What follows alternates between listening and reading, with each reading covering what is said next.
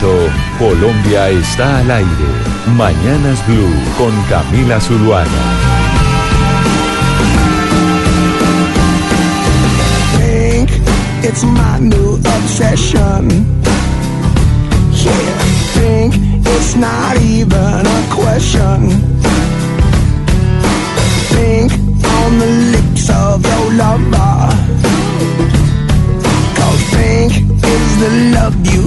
Discover. Think has the bing on your cherry. Think cause you are so 10 de la mañana, 37 minutos. Seguimos en este lunes, comenzando la semana. Arrancamos con eh, artistas eh, de rock y no entiendo por qué, Gonzalo, empezando la semana con Aerosmith, con Pink, una de las bandas más importantes de los 90, ¿no? Es Aerosmith o Aerosmith empezó en los 80. No, Aerosmith es del 70, finales de la Se- década del 70. Bueno, pero cuando se vuelven los más, pues lo que pasa es que seguramente a mí me parecieron importantes en los 90, porque en los 80 no me acuerdo. Bueno, en los 90 marcaron sin duda alguna una pauta con este disco, ¿no? Nine Life, en donde aparecía esta canción, o el álbum Get a Tribe, pero por ejemplo en los 80 estaba la canción Dude Look eh, Like a Lady, o eh, en los 70 estaba Dream On, o sea, esta es una banda que tiene al menos 40 años. ¿Y por qué se la traigo, Camila? Porque tenemos que celebrar la victoria de los Patriots. eh, y Aerosmith es de Boston. Boston es la sede de los Patriotas de New England. Quiere decir que estamos oyendo música de Massachusetts, básicamente. O sea, básicamente vamos a poner... Y, y- y hay muchas bandas de rock que vienen desde Massachusetts. Sí, fíjese bien, sí, hay muchas, sobre todo ligados al ska, al rockabilly, hay una muy famosa llamada The Mighty Mighty Bostons, eh, New Kids on the Block, que también es de es de Boston, pero sin duda alguna que la más importante es esta, es Aerosmith. Pero obviamente, obviamente Camila, la pregunta es, ya sé que vio el juego, ya sé que vio los comerciales por su trino en horas de la noche, pero dígame el show del medio tiempo, por favor su opinión. Estábamos hablando de eso y estaba dando precisamente mi opinión acá con Néstor y a mí no me gustó. A mí no me gustó y ahorita vamos a hacer con, eh, con Pablo el resumen de lo que pasó en el Super Bowl, el show más visto de los Estados Unidos. En Estados Unidos un bar de deportes no le cabía un arroz. Es decir, si usted veía y hablaba con gente y miraba las redes sociales, se daba cuenta que los sports bars, como les dicen ellos, estaban todos completamente llenos. Y a mí me pareció, fue uno, aburrido el partido. Yo que ahí entiendo más o menos de acuerdo a lo que nos enseñó Pablo la semana pasada. Y dos, no me pareció tan bueno el show de Adam Levine. Y, pues es que a mí no me gusta tanto el rap. Entonces, eh, a mí me pareció aburrido todo. ¿A usted? Malísimo. El show de medio tiempo, malísimo. Yo, yo, yo rescato varias cosas y lo puse ayer también en un trino. Los zapatos de Adam Levine, que me encantaron. Ay, no, no, le, vi Eh, los, zap- no le vi los zapatos. Sí, los zapatos. Lo- me encantaron los zapatos. El cameo que hicieron de Bob Esponja eh, y la entrada de Travis Scott me pareció interesante. Que Big Boy, que era el componente de Outkast, cantara una canción que se hizo muy famosa hace ya algún tiempo. Y ya, más nada. Porque además, yo no entiendo, Camila, cuál es la necesidad del señor Adam Levine de quitarse la franela. O sea, de quitarse la camisa cuando canta Move Like Jagger y empezar a Pues bailar como una básicamente lambada. porque o sea, como, como él conoce que, que es guapo y que le gusta mucho a las mujeres, entonces tal vez él quería mostrar eh, su guapura, es lo que me imagino yo. Pero además usted, Nah. además, además este show del medio tiempo tenía todo un eh, debate alrededor, porque acuérdese que después, ¿cómo se llamaba este jugador de Kapierski? ¿Cómo era que se llamaba el que hizo todo el movimiento en los Estados Unidos cuando se empezaron a arrodillar cuando sonaba el himno de los Estados Unidos? Sé la historia, pero no sé el jugador. Bueno, el jugador, que es un jugador de raza negra, que no lo volvieron a contratar en ningún equipo de la NFL y muchos consideran que la razón por la cual no lo volvieron a contratar es por cuenta de este activismo político. Entonces, eh, incluso a, a varios artistas, entre ellos Rihanna, dijeron, si uno toca en el entretiempo es apoyar que a este señor no lo estén contratando y es apoyar que lo estén marginando por cuenta de su activismo político. Y le dijeron a Maroon 5, ustedes no deberían prestarse para presentarse en el entretiempo porque es apoyar esa discriminación. Y hubo todo un tema racial alrededor del, te- alrededor del, eh, del partido y del entretiempo. Entonces creo que además de que el show salió flojo, incluso venía con toda esta controversia detrás. Yo creo que lo que hay que rescatar, Camila, el estadio precioso. Precioso. Me encantó. Argos ahí presente. ¿no? ¿Se acuerda que dijimos que cemento colombiano presente en el estadio de Argos? En el estadio 1500. del Mercedes Arena. 1.500 millones de dólares costó la construcción de ese de ese estadio, las pantallas de LED sobre el techo, no, no, increíble lo que la, la ingeniería del estadio, pero el partido per se, el show aburridísimo. Los comerciales rescato dos. A ver, ¿cuáles? Eh, rescato el de Walmart que me encantó. Ah, pero el de Walmart ya el lo los- habíamos visto, el de la, el de recoger los mercados después de que con su carro. Ese lo habíamos Sí, visto. no lo había visto, me encantó. Ese, me ese encantó. comercial ya había salido en los Globo de Oro, en los Golden Globes, ese comercial ya había estado, que son los carros de la- los carros famosos de las películas. Entonces está el carro de Scooby-Doo, el carro de Volver al Futuro. Todos los carros llegan a recoger su mercado a Walmart. Ese, exactamente, me encantó. Y el segundo, el de los 100 años como de la NFL, que están como todos los jugadores, las estrellas eh, dentro de un banquete y se caen a piñas por un balón. No sé si lo vio. No, ese no lo vi, pero ¿sabe a mí cuáles? A mí me sorprendieron varias cosas y a ver qué dicen mis compañeros de la mesa de trabajo. Y es que la muchos comerciales incluían robots. O sea, muchos comerciales tenían robots que eran, eh, se volvían como humanoides y eso empieza a uno darle un poquito de susto. No sé si, si coincidan, pero dos, me gustaron tres comerciales. Uno, el de Google, que muestra cómo la tecnología pues le ayuda a la humanidad y acerca diferentes culturas, porque yo no sé si usted sabía que con, con su celular, si usted pone eh, la camarita y lee una frase que está en, puede estar en japonés, le traduce al español. Entonces usted viaja y puede ya comunicarse inclu- y leer los letreros con su celular que se, lo que se lo traduce a su idioma. Uno, ese me pareció maravilloso, el de Google. Dos, me gustó el de Alexa, porque Alexa empieza a burlar, el de Amazon, que empieza a burlarse de que finalmente Alexa falla. O sea, uno cree que Alexa puede hacer de todo y Alexa falla con muchas cosas. Y tres, me gustó el de Audi, saber que Audi va a tener eh, carros eléctricos para el 2025, a pesar de que ¿El Tesla se le con hijo? ¿Cómo? ¿El del papá con el hijo? No, ese de, ese del Audi ¿No? era un señor que estaba en la oficina y que está soñando con que se está montando en un, en un carro eléctrico y al final es que se estaba atorando con un maní y realmente el señor se estaba ahogando, pero lo que le dicen a uno, el señor sueña con montarse en un carro eléctrico de Audi y anuncia Audi que en el 2025 va a tener los carros eléctricos. Camila. Dígame. Camila, yo me quedé esperando el de Maluma. Yo no sé si fue que me- de pronto me dormí un ratico y cabeceé y ahí llegó Maluma, pero no vi el de Maluma. Yo sí vi el de Maluma, sí vi el de Maluma y exactamente igual al que habíamos visto en, eh, en YouTube, Oscar. Igualito, igualito y pues ya entonces nosotros sabiendo, porque teníamos la entrevista con él acá, la tuvimos, que era el- uno de, de tantos comerciales que va a hacer, que no es el único, porque si no Gonzalo va diciéndole que, que Maluma andaba de extra en el Super Bowl. Pero le confieso que yo comencé a verlo, pero el partido, pero las clases me quedaron, me quedaron grandes porque yo no, yo me perdí. Sinceramente confieso que me perdí. Y después fui uno de los desertores, de los desertores del, del gran, digo, de los pocos, me imagino, porque es un, un espectáculo, un show con mucha audiencia. Eh, pero supe que ganaron los Patriotas, ¿no? Sí, ganaron los Patriotas. Yo no le iba, yo le iba a los Rams, pero un partido aburridísimo y lo que me explicaban los expertos es que estaban haciendo el partido lento los Patriotas de New England por una sencilla razón, porque ellos son mucho mejores en defensa que en ataque y eso les servía a ellos. Entonces, eh, pues nada, el partido no se perdió de, de- de mucho, don Oscar, porque estuvo de bostezo. A mí me parece que, que el evento, tanto que lo estábamos esperando, no fue nada del otro mundo. Pero entonces, eh, me parece muy bien que usted estaba haciendo la tarea, don Oscar, que se vio, que se vio el No, partido. yo, yo estuve oficioso un buen rato, le quiero confesar. Me parece, me parece muy bien. Oiga, y es que, Le- dígame.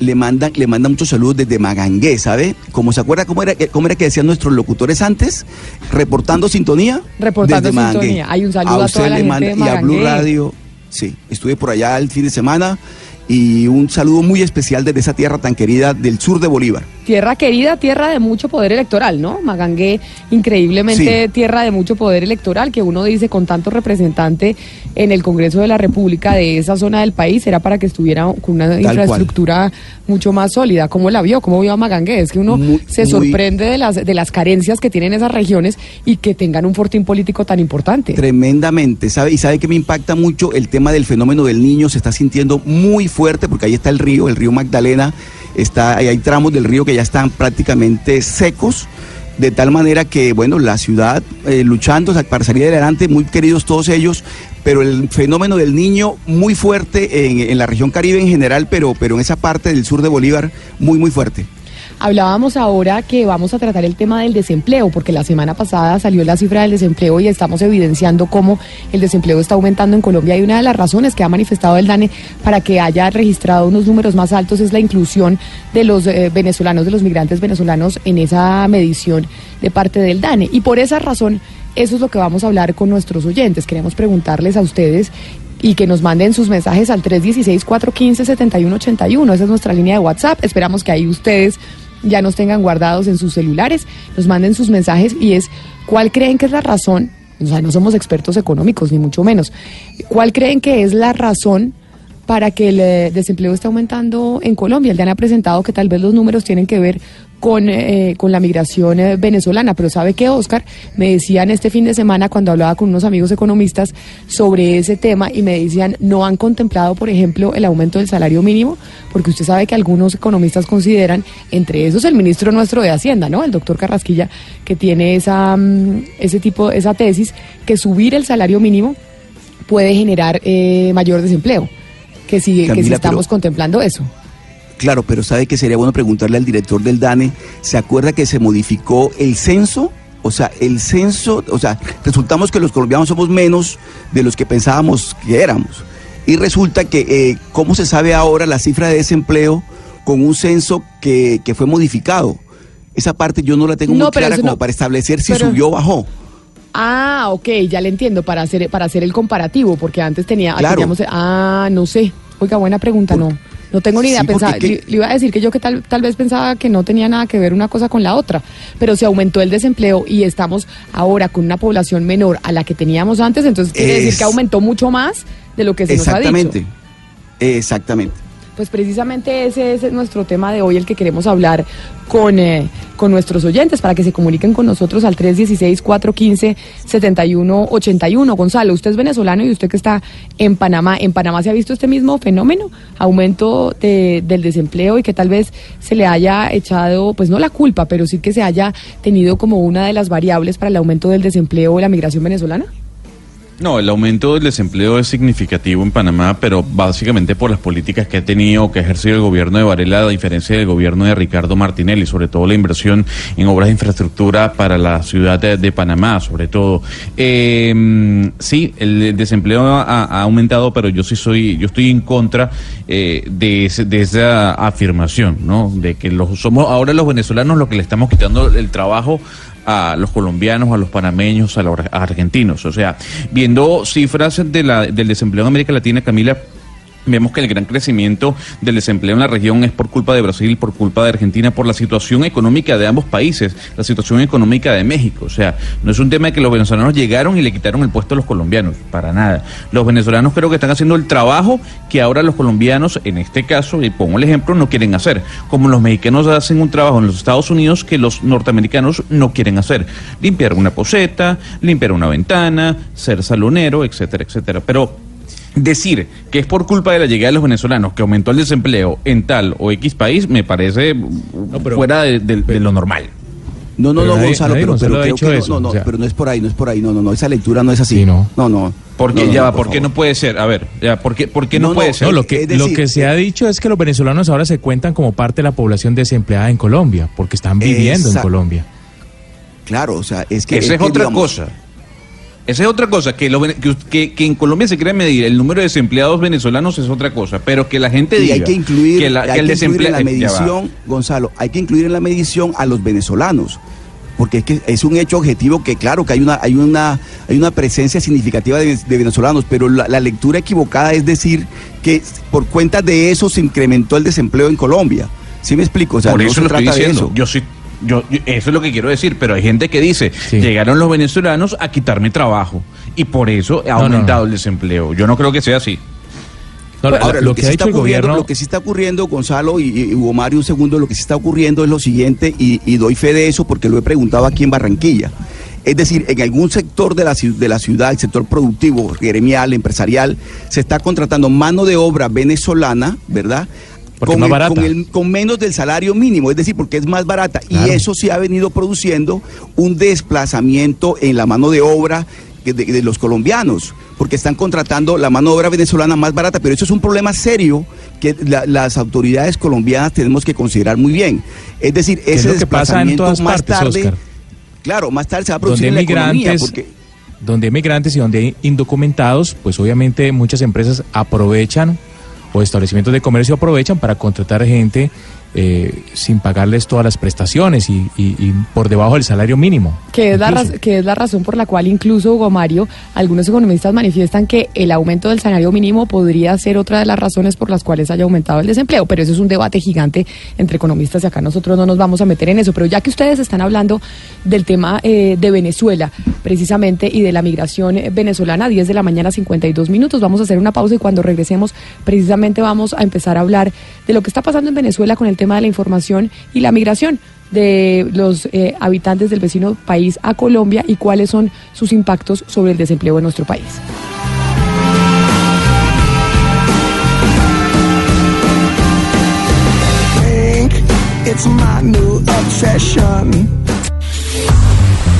De la interpretación de los hechos en diferentes tonos. Mañanas Blue. Mañanas Blue. Colombia está al aire.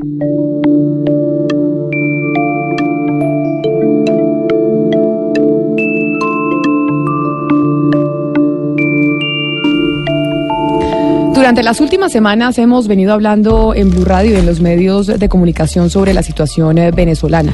Una situación atípica.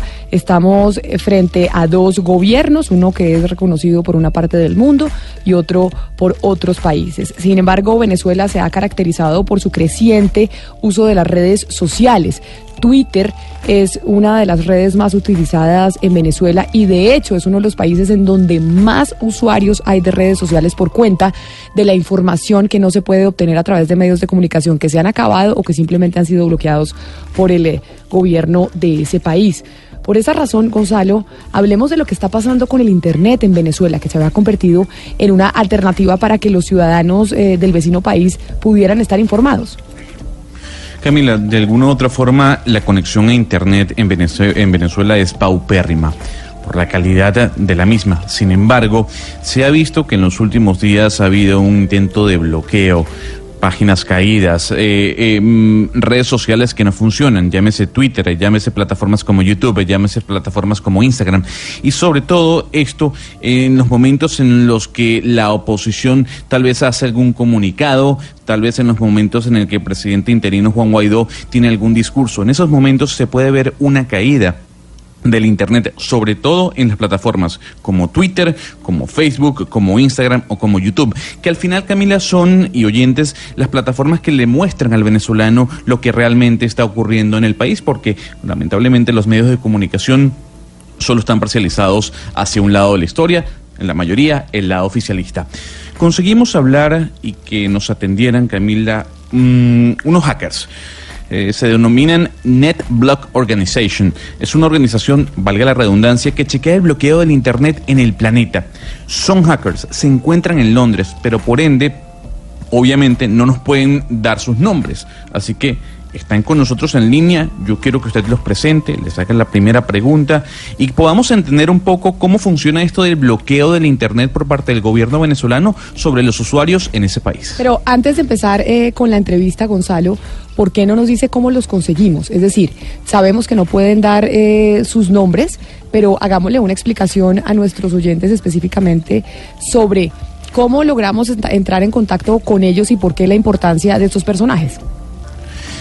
Básicamente, Camila, cuando uno entra en Twitter y uno coloca el siguiente usuario, netblocks.org, uno se va a dar cuenta que hay una cuenta con el chulito azul que va reportando casi que minuto a minuto el comportamiento del Internet en todo el planeta.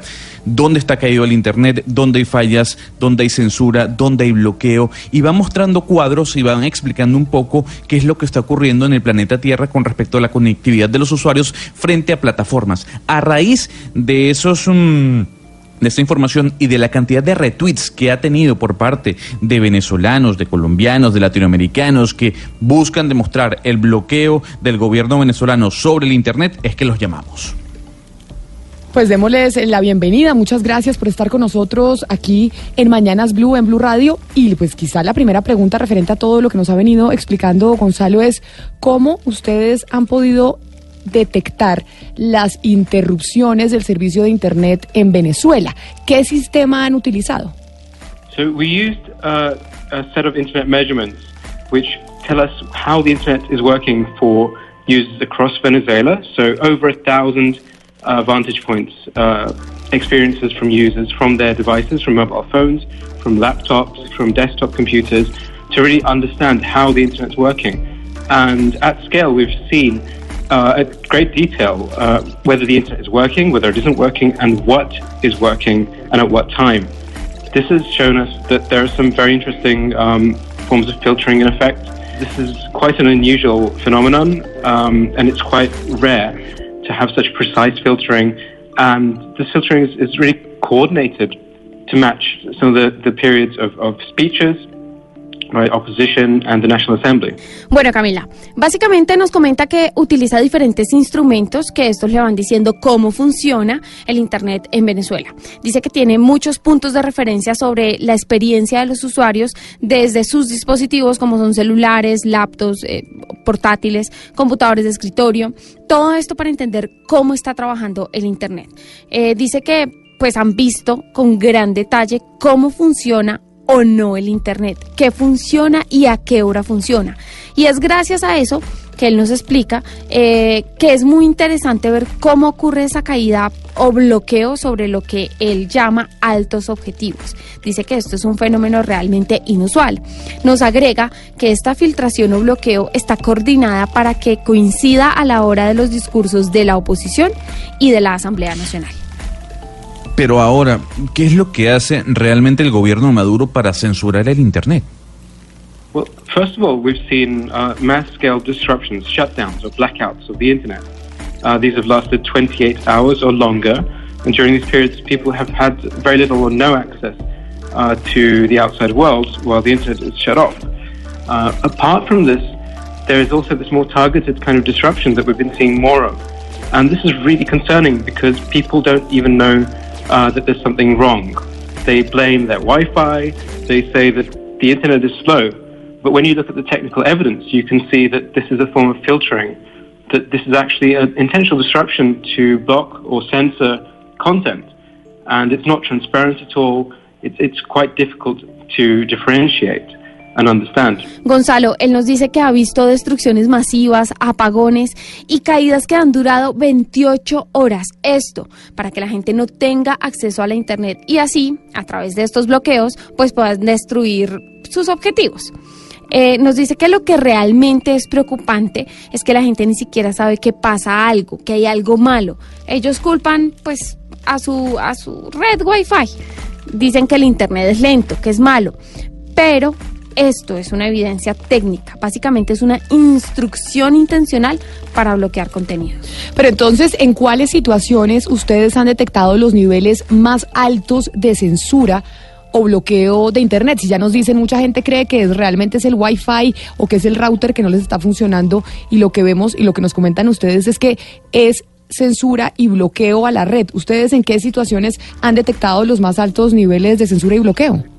The demonstrations have been the peak of the censorship because during demonstrations we saw both forms of filtering, both the total blackouts in flashpoints for demonstrations, uh, as well as as well as degree of filtering.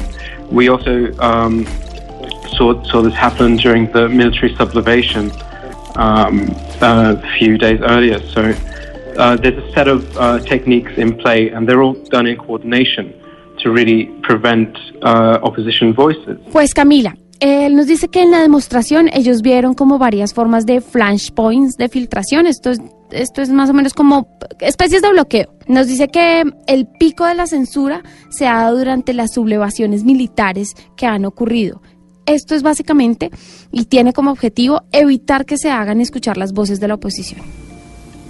Ahí está Camila, oyentes, para que se vea más o menos cuándo ocurren esos bloqueos, cómo ocurren esos bloqueos en el Internet, tomando en cuenta, repetimos, que la única forma en la que tienen los ciudadanos en Venezuela de poder comunicarse, poder enterarse de lo que está ocurriendo en el país, es a través de las plataformas de Internet. Estábamos conversando con uno de los voceros de NetBlock Organization. Es una organización de hackers que básicamente se dedica a ver en qué puntos del planeta hay un bloqueo de Internet, hay algún tipo de censura, y aquí nos traía el ejemplo de Venezuela. Usted puede imaginarse, Gonzalo, que lo que él nos explica de lo que está pasando en Venezuela puede ser la estrategia que utilizan diferentes gobiernos alrededor del mundo para censurar y bloquear Internet. Y la gente cree que es que el servicio está lento, que no funciona, que es operador, y no, sino que hay sistemáticamente una intención de volver lento el servicio para que la gente pues no eh, pueda acceder a información a través de Internet, que es la única manera en que tiene, y si no tiene el servicio, pues no tiene cómo. Yo creo que sí, Camila, yo creo que sí, porque si hay un- algún poder importante para un gobierno es el poder comunicacional, la hegemonía de la comunicación. Y sin duda alguna que debe, cada gobierno, no estoy situando o señalando alguno en particular, pero estoy seguro que muchos gobiernos, en este caso, deben tener grupo de hackers que saben manejar el tema del Internet y el bloqueo a ciertas páginas. Bueno, eh, en Cuba, Camila, pasa lo mismo, ¿no? Por No. otras razones seguramente, pero también es un país en donde los ciudadanos tienen poco acceso al Internet, el Internet de pésima calidad. Estamos hablando de, de Internet, del Internet que, que teníamos los colombianos hace 15 años. Claro, pero no solo, no solo en Venezuela y en Cuba cuando estamos hablando de mala calidad, estamos hablando, por ejemplo, en países como China, en donde se bloquea el Internet es de buena calidad, pero usted no tiene acceso a ciertas páginas porque el gobierno no lo permite. O, por ejemplo, en Tailandia, donde la monarquía es tan fuerte y mucho más fuerte incluso que la inglesa para los, o sea, para los tailandeses. Allá los tailandeses adoran a su monarquía y usted no puede ingresar a páginas de Internet en donde haya noticias que van en contra de la monarquía. En el sudeste Ay, me asiático. imagino que en Corea del Norte tampoco. En Corea del Norte tampoco, es decir, en muchos países sí se está utilizando el mecanismo por parte de los gobiernos de bloquear Internet o censurar Internet para que sus ciudadanos no tengan acceso a la información. Lo que pasa es que ahora lo vemos aquí al lado en, eh, en Venezuela, como nos estaba con- contando Gonzalo con este, con este invitado, pero que es un modus operandi de muchos gobiernos, sí. Y por eso ahí es cuando uno dice, oiga, ¿qué tanto valoramos eh, la libertad para poder acceder a, a la información, información de todo el mundo sin que nos la censuren? No, y es terrible lo que ocurrió, por ejemplo, el fin de semana, Camila, con dos marchas que, que se llevaron a cabo en Caracas, en Venezuela, tanto el lado de la oposición el lado oficialismo, como los medios tradicionales estaban enfocados a, a la marcha chavista. Y todo el tema de, mm, digital estaba enfocado a la marcha de la oposición. Uno pudo conocer lo que estaba ocurriendo en alguna zona de Caracas básicamente por lo que trinaban los usuarios o por las fotos que montaban a través de Instagram. Claro, Gonzalo, pero ¿sabe, ¿sabe que se observa? La manipulación. Es que uno lo que ve es la manipulación del Internet. Es decir, esto que cuando uno dice se cayó Internet o está muy lento, no es que está muy lento, es que lo están haciendo muy lento con el propósito de generar pues todo lo que nosotros conocemos, lo que vemos. Es decir, ahí lo que, lo que quedó en evidencia en esta extraordinaria entrevista de ahora es eso, que realmente lo que hay detrás son unas manos que mueven el hilo, que mueven los hilos. Sí, exactamente. Eso es, eso es lo sorprendente. Pero bueno, como estábamos hablando de Venezuela, 11 de la mañana, 5 minutos, vamos a hacer en después de una pausa el recorrido para saber cómo está el desempleo alrededor del país en las diferentes regiones y pues la explicación que se nos da de por qué está aumentando el desempleo. La migración venezolana podría llegar a ser un elemento fundamental. No lo sabemos, eso es lo que vamos a ver. De la interpretación de los hechos en diferentes tonos. Mañanas Blue. Mañanas Blue. Colombia está al aire. Ooh, baby, gonna get to you, girl. Step by step. Step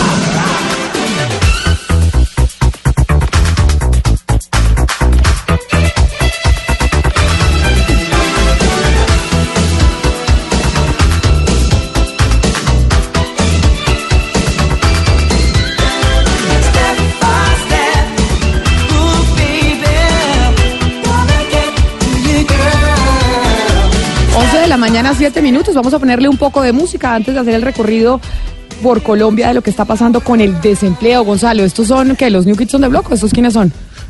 Sí, los New Kids on the Block, eh, que fue tal vez una de las primeras grandes boy bands de los Estados Unidos, fue la primera banda que se presentó un medio tiempo del Super Bowl en el año 1991, si no me equivoco, durante una presentación también per se de Disney, Camila. Esta fue la primera banda que tuvo un show en el medio tiempo de este gran encuentro.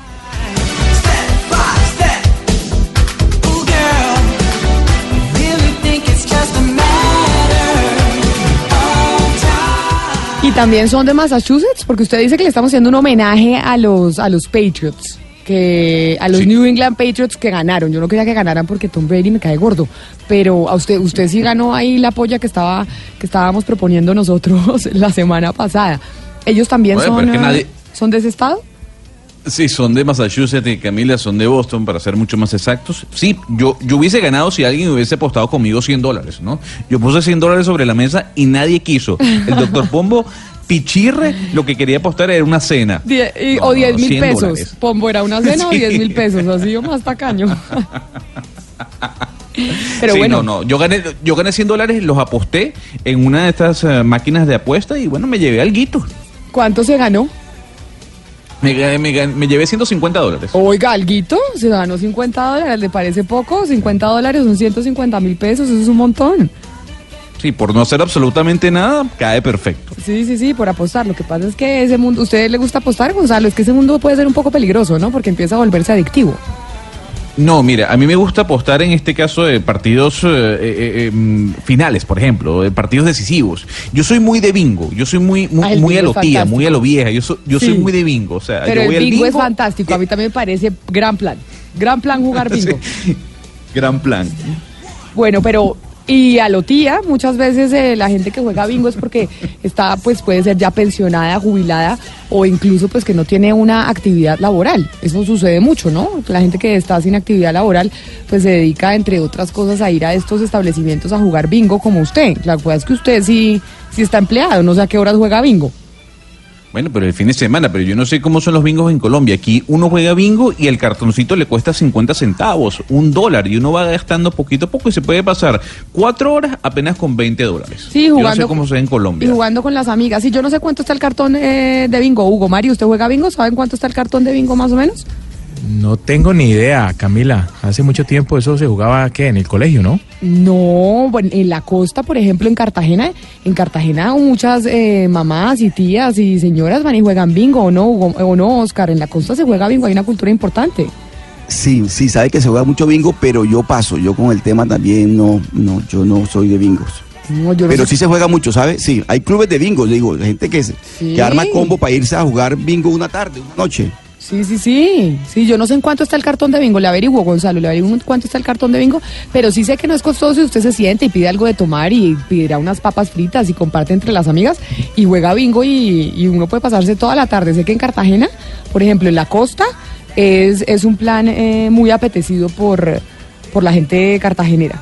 O sea que... Camila, sí, y eso es muy Camila. de colegios. Los colegios recogen mucho plata para distintos fines con bingos. Digamos, si quieren hacer una cancha de básquet, entonces bingo de todos los papás y los niños. O si quieren hacer, Bingos bailables, ¿no? sé, cualquier proyecto que tengan para nutrir la biblioteca, siempre la salida es un bingo. Los bazares y los bingos son la salida número uno de los colegios. Me dicen acá que en un club de suba vale 5.200 el, el cartón de bingo.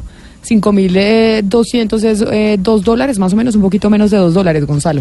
O sea que acá no es tan barato como, como allá en Panamá, No, que, no, cuesta el no cartoncito barato. 50 centavos, ¿no?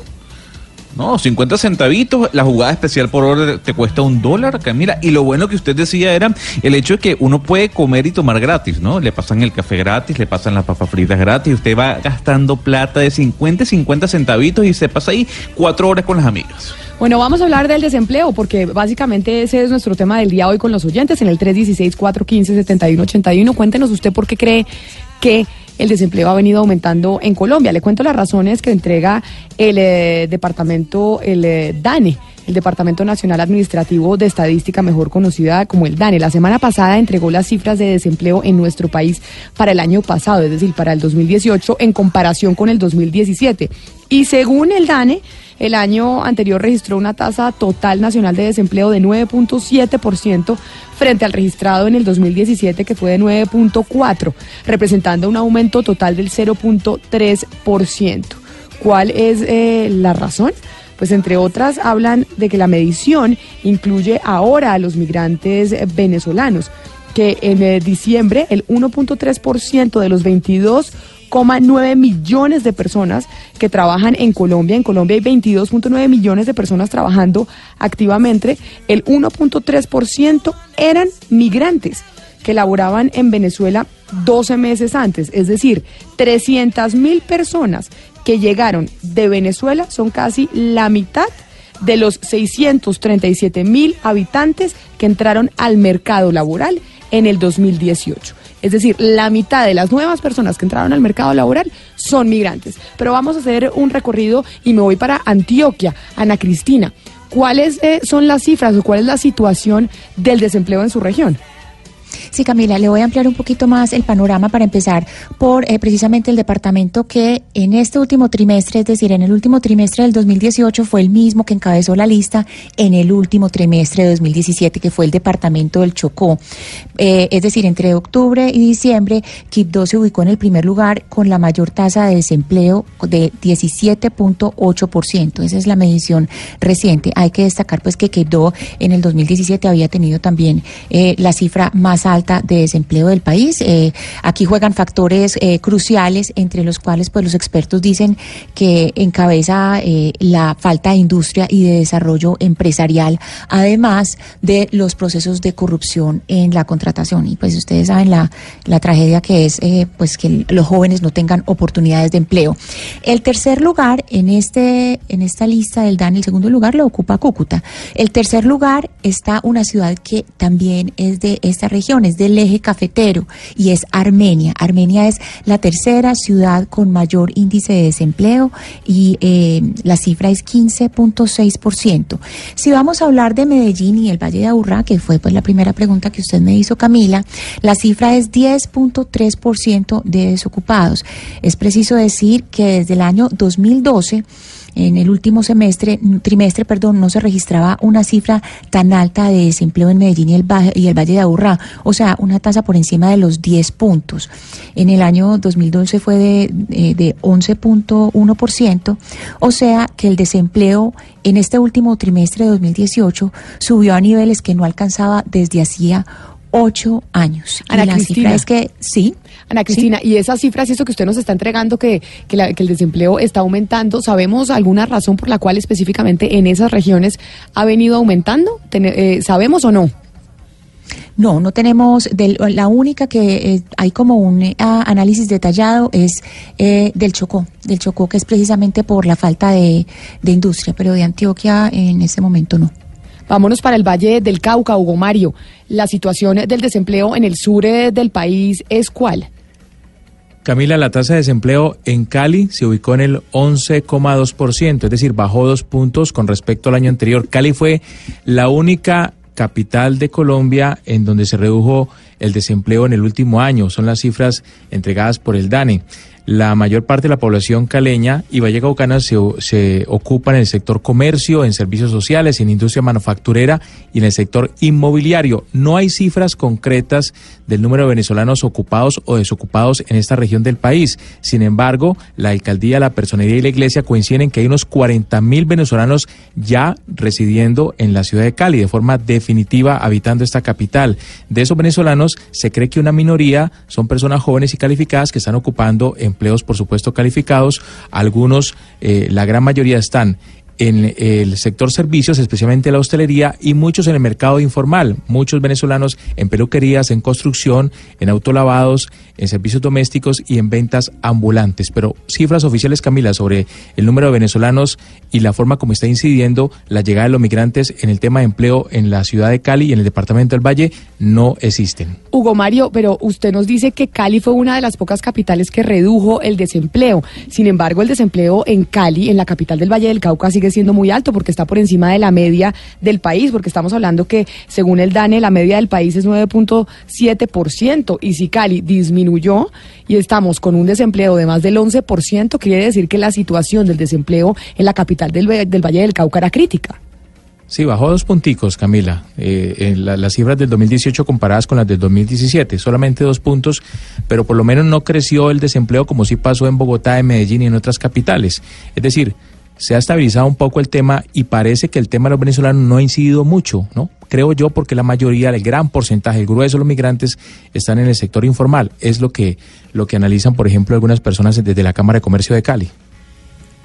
Camila, ahí hay un factor muy importante para tener en cuenta eh, y es que esa medición, fíjese que esa medición eh, tuvo en, cuenta, pues estos meses eran cuando apenas eh, los dos últimos trimestres estaban en época de elecciones y con un eh, presidente que recién había entrado al cargo y eso siempre genera cierta expectativa y digamos eh, inseguridad en las empresas. Entonces ese es uno de los factores que se atribuye, pero es decir, yo no podría decir que solamente en Antioquia, es decir, es en general en Colombia, en, en Chocó sí hay unos factores como más determinados, pero es decir, algo que puede incidir es esa inseguridad, eh, digamos, entre los empresarios que produce el cambio de gobierno. Pero vámonos para el norte del país a conocer el desempleo en el norte del país. Oscar, ¿cuáles fueron las cifras? Sí, Camila, mire, a diferencia de lo que está ocurriendo en el resto del país, que, bueno, la media es de 9.7, en la región Caribe, las tres principales ciudades de la región Caribe tienen desempleos de un dígito. Es decir, están por debajo, por ejemplo, de Cali, que está por encima del, de 11, del 11%. Santa Marta tiene una, desocupación de 8.4%. Barranquilla de 8.5 y Cartagena de 8.7. Eh, eso significaría que efectivamente el desempleo en la región Caribe en estos momentos eh, está muy por debajo de la, de la media nacional. Sin embargo, me parece muy importante tener presentes dos hechos. Uno, el grado de informalidad que se, que se tiene en algunos, en algunos casos, eh, que una cosa es estar ocupado y otra cosa es, estar empleado. Digamos que en diciembre mucha gente se ocupa, por, por, la temporada de sembrina, digamos. Tiene, hay muchos trabajos que hacer, muchas actividades que realizar, mucho rebusque. Y luego, eso, eso no quiere decir que sea empleado, está ocupado pero no está empleado. Es una manera de hacerle, buscar un atajo para, para evadir la informalidad. Pero sí celebramos, por supuesto, que la región Caribe, las tres principales ciudades, estén por debajo de la media nacional en lo que tiene que ver con desocupación. Y ya que usted habla de las tres ciudades que están en la región Caribe que presentan la menor desocupación de todo el país, como dicen a Cristina, el Chocó, Quibdó, pues es la ciudad eh, con más desempleo, con un 17.8%, pero después de sigue Cúcuta, que básicamente es ciudad fronteriza en norte de Santander, presenta un desempleo del 16.3% y en el eje cafetero, Ana Cristina, vemos también con preocupación cuál será la razón Armenia, que presenta un desempleo de 15.6%. Esas son las tres ciudades con la tasa más alta de desempleo del país y que siempre, digamos, en el eje cafetero está eh, vinculado al café, es decir, a, este tipo de empleos eh, que están eh, relacionados con las cosechas y que de hecho muchos venezolanos, una de las razones por las que buscan el eje cafetero es precisamente porque cuando hay cosechas se necesitan muchos recolectores. sucedió de hecho lo mismo en Antioquia, no solamente en el eje cafetero, sino en Antioquia. Aquí hubo una, una feria del empleo que hizo con fama y había esa inquietud que muchos de los de los venezolanos buscaban ser recolectores de café y recordemos que los recolectores a veces están viniendo para la ciudad y hay esa necesidad en el campo, Camila, y uno de los, de los factores que hay que mirar de la medición también es que en el campo, en algunas áreas rurales, ha mejorado el empleo. Eh, precisamente porque se están dando oportunidades en el campo, es decir, se está buscando el empleo en la ciudad cuando a veces es en el campo donde está el empleo. Cristian Kruger, el director general de Migración Colombia, entregó una cifra del registro de venezolanos que están en Colombia. Más de 1.174.000 ciudadanos que llegaron del vecino país se encuentran actualmente en Colombia a corte de 2018. No sabemos en este primer mes del 2019 cuánta migración más hemos recibido en nuestro país, pero los sectores o digamos las regiones que más eh, venezolanos han recibido son, por supuesto, Bogotá, que es la capital, por cuenta de que pues entrega las, las mejores posibilidades. Dos, norte de Santander, pues el departamento fronterizo es otro de los que más venezolanos ha recibido. El departamento de La Guajira, Atlántico, a pesar de que ahí Oscar nos contaba que el Atlántico en la ciudad capital, en la ciudad capital, pues ha disminuido el desempleo, y el departamento de Antioquia. Esas son las, las regiones en Colombia que más eh, migrantes venezolanos han recibido. Y estamos hablando tanto del tema por cuenta de que esa ha sido una de las explicaciones que ha dado el... Em, el DANE para el aumento del desempleo en Colombia. Pero lo importante acá es hablar con quienes dan el empleo. ¿Quiénes son los mayores empleadores en Colombia? Pues precisamente las micro, pequeñas y medianas empresas. Ellos son los que nos pueden dar una realidad de cómo se están contratando, qué tantos venezolanos están contratando y entender un poco esta situación. La presidenta nacional de ACOPI, de la Asociación Colombiana de Micro, Pequeñas y Medianas Empresas, es Rosemary Quintero y está con nosotros en la línea. Doctora Quintero, muchas gracias por estar con nosotros. Bienvenida a Mañanas Blue. Muchas gracias. Buen día. Ayúdeme a aclarar una cifra. Las pequeñas, las micro, pequeñas y medianas empresas generan qué porcentaje del empleo en Colombia? Bueno, cuando estamos hablando de MIPYME, nosotros representamos el 80% por ce- eh, por ciento del empleo total colombiano, aproximadamente. O sea, básicamente ustedes son los que generan pues todo el empleo del país. El 80% del país lo genera eh, la pyme y digamos que el resto lo generan pues las grandes empresas y demás. Y por eso nos parecía importante, doctora Quintero, hablar con ustedes, porque ustedes son los generadores del empleo en Colombia. Y esa migración venezolana importante que hemos venido registrando, más de un millón de venezolanos están en el territorio nacional. ¿Qué tanto están contratando las pequeñas empresas a los eh, nacionales del vecino país, a los venezolanos? ¿Y esto qué ha implicado para las empresas como tal? Bueno, realmente cuando a finales de año estuvimos haciendo un sondeo, sí es cierto que muchas empresas están contratando venezolanos, pero no es un volumen tan significativo lo que cada empresa de manera individual contrata. Puede estar en promedio uno o dos venezolanos. Pero cuando ya uno mira la estructura en general, eh, que nosotros representamos el 96%, pues ahí esa cifra se vuelve bastante significativa. Y tanto que está demostrado que precisamente eh, los inmigrantes están ocupando aproximadamente 300 mil eh, empleos, eh, posibilidades de empleo, o sea, de las personas nuevas que están en el entran al mercado laboral, ellos representan 300 mil. Señora Quintero, eh, entre estos resultados del DANE se habla de un crecimiento eh, de, personas que están con empleo en lugares que ellos denominan otras cabeceras y citan municipios que son significativos, entre ellos Buenaventura y Buga en el Valle del Cauca y Guarne en Antioquia. ¿Conocemos cuáles son ese tipo de actividades o de empresas que se están generando en esos eh, municipios? o en algunos municipios y que están eh, pues haciendo ascender y subir las, las cifras de empleo. Bueno, en la información que tenemos de los que se han vinculado, estamos hablando de mucho empleo técnico, eh, tecnológico, que hay que mirar eh, y hay que reconocerlo y se da un factor psicológico ahí también. Cuando tú vienes de una situación como lo que están viviendo los venezolanos, colocan su máximo empeño en ubicar un lugar o tener una oportunidad laboral y no perderla. Eh, Ahí hay una diferencia de pronto con lo que se está generando en, por qué ellos están convirtiendo un porcentaje tan significativo.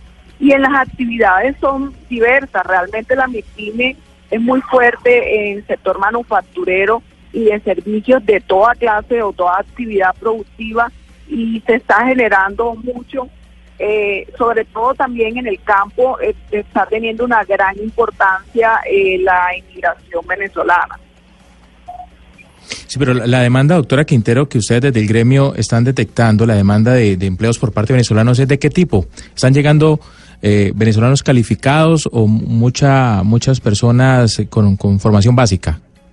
Mira, eh, ha llegado de todo nivel, pero los que más oportunidades tienen son los que mejor perfil tienen. Ejemplo, en el sector manufacturero, el técnico, el tecnólogo es el que está llegando. Eh, pero también encuentras, si tú observas lo que son los servicios eh, personales, salón de salones de belleza, manicure, pedicure, todo esto que tiene que ver con belleza, en la atención, en la venta de mercancías, en los almacenes de calzado, ropa. Eh, el número de venezolanos que se han ubicado en esos lugares es bastante representativo.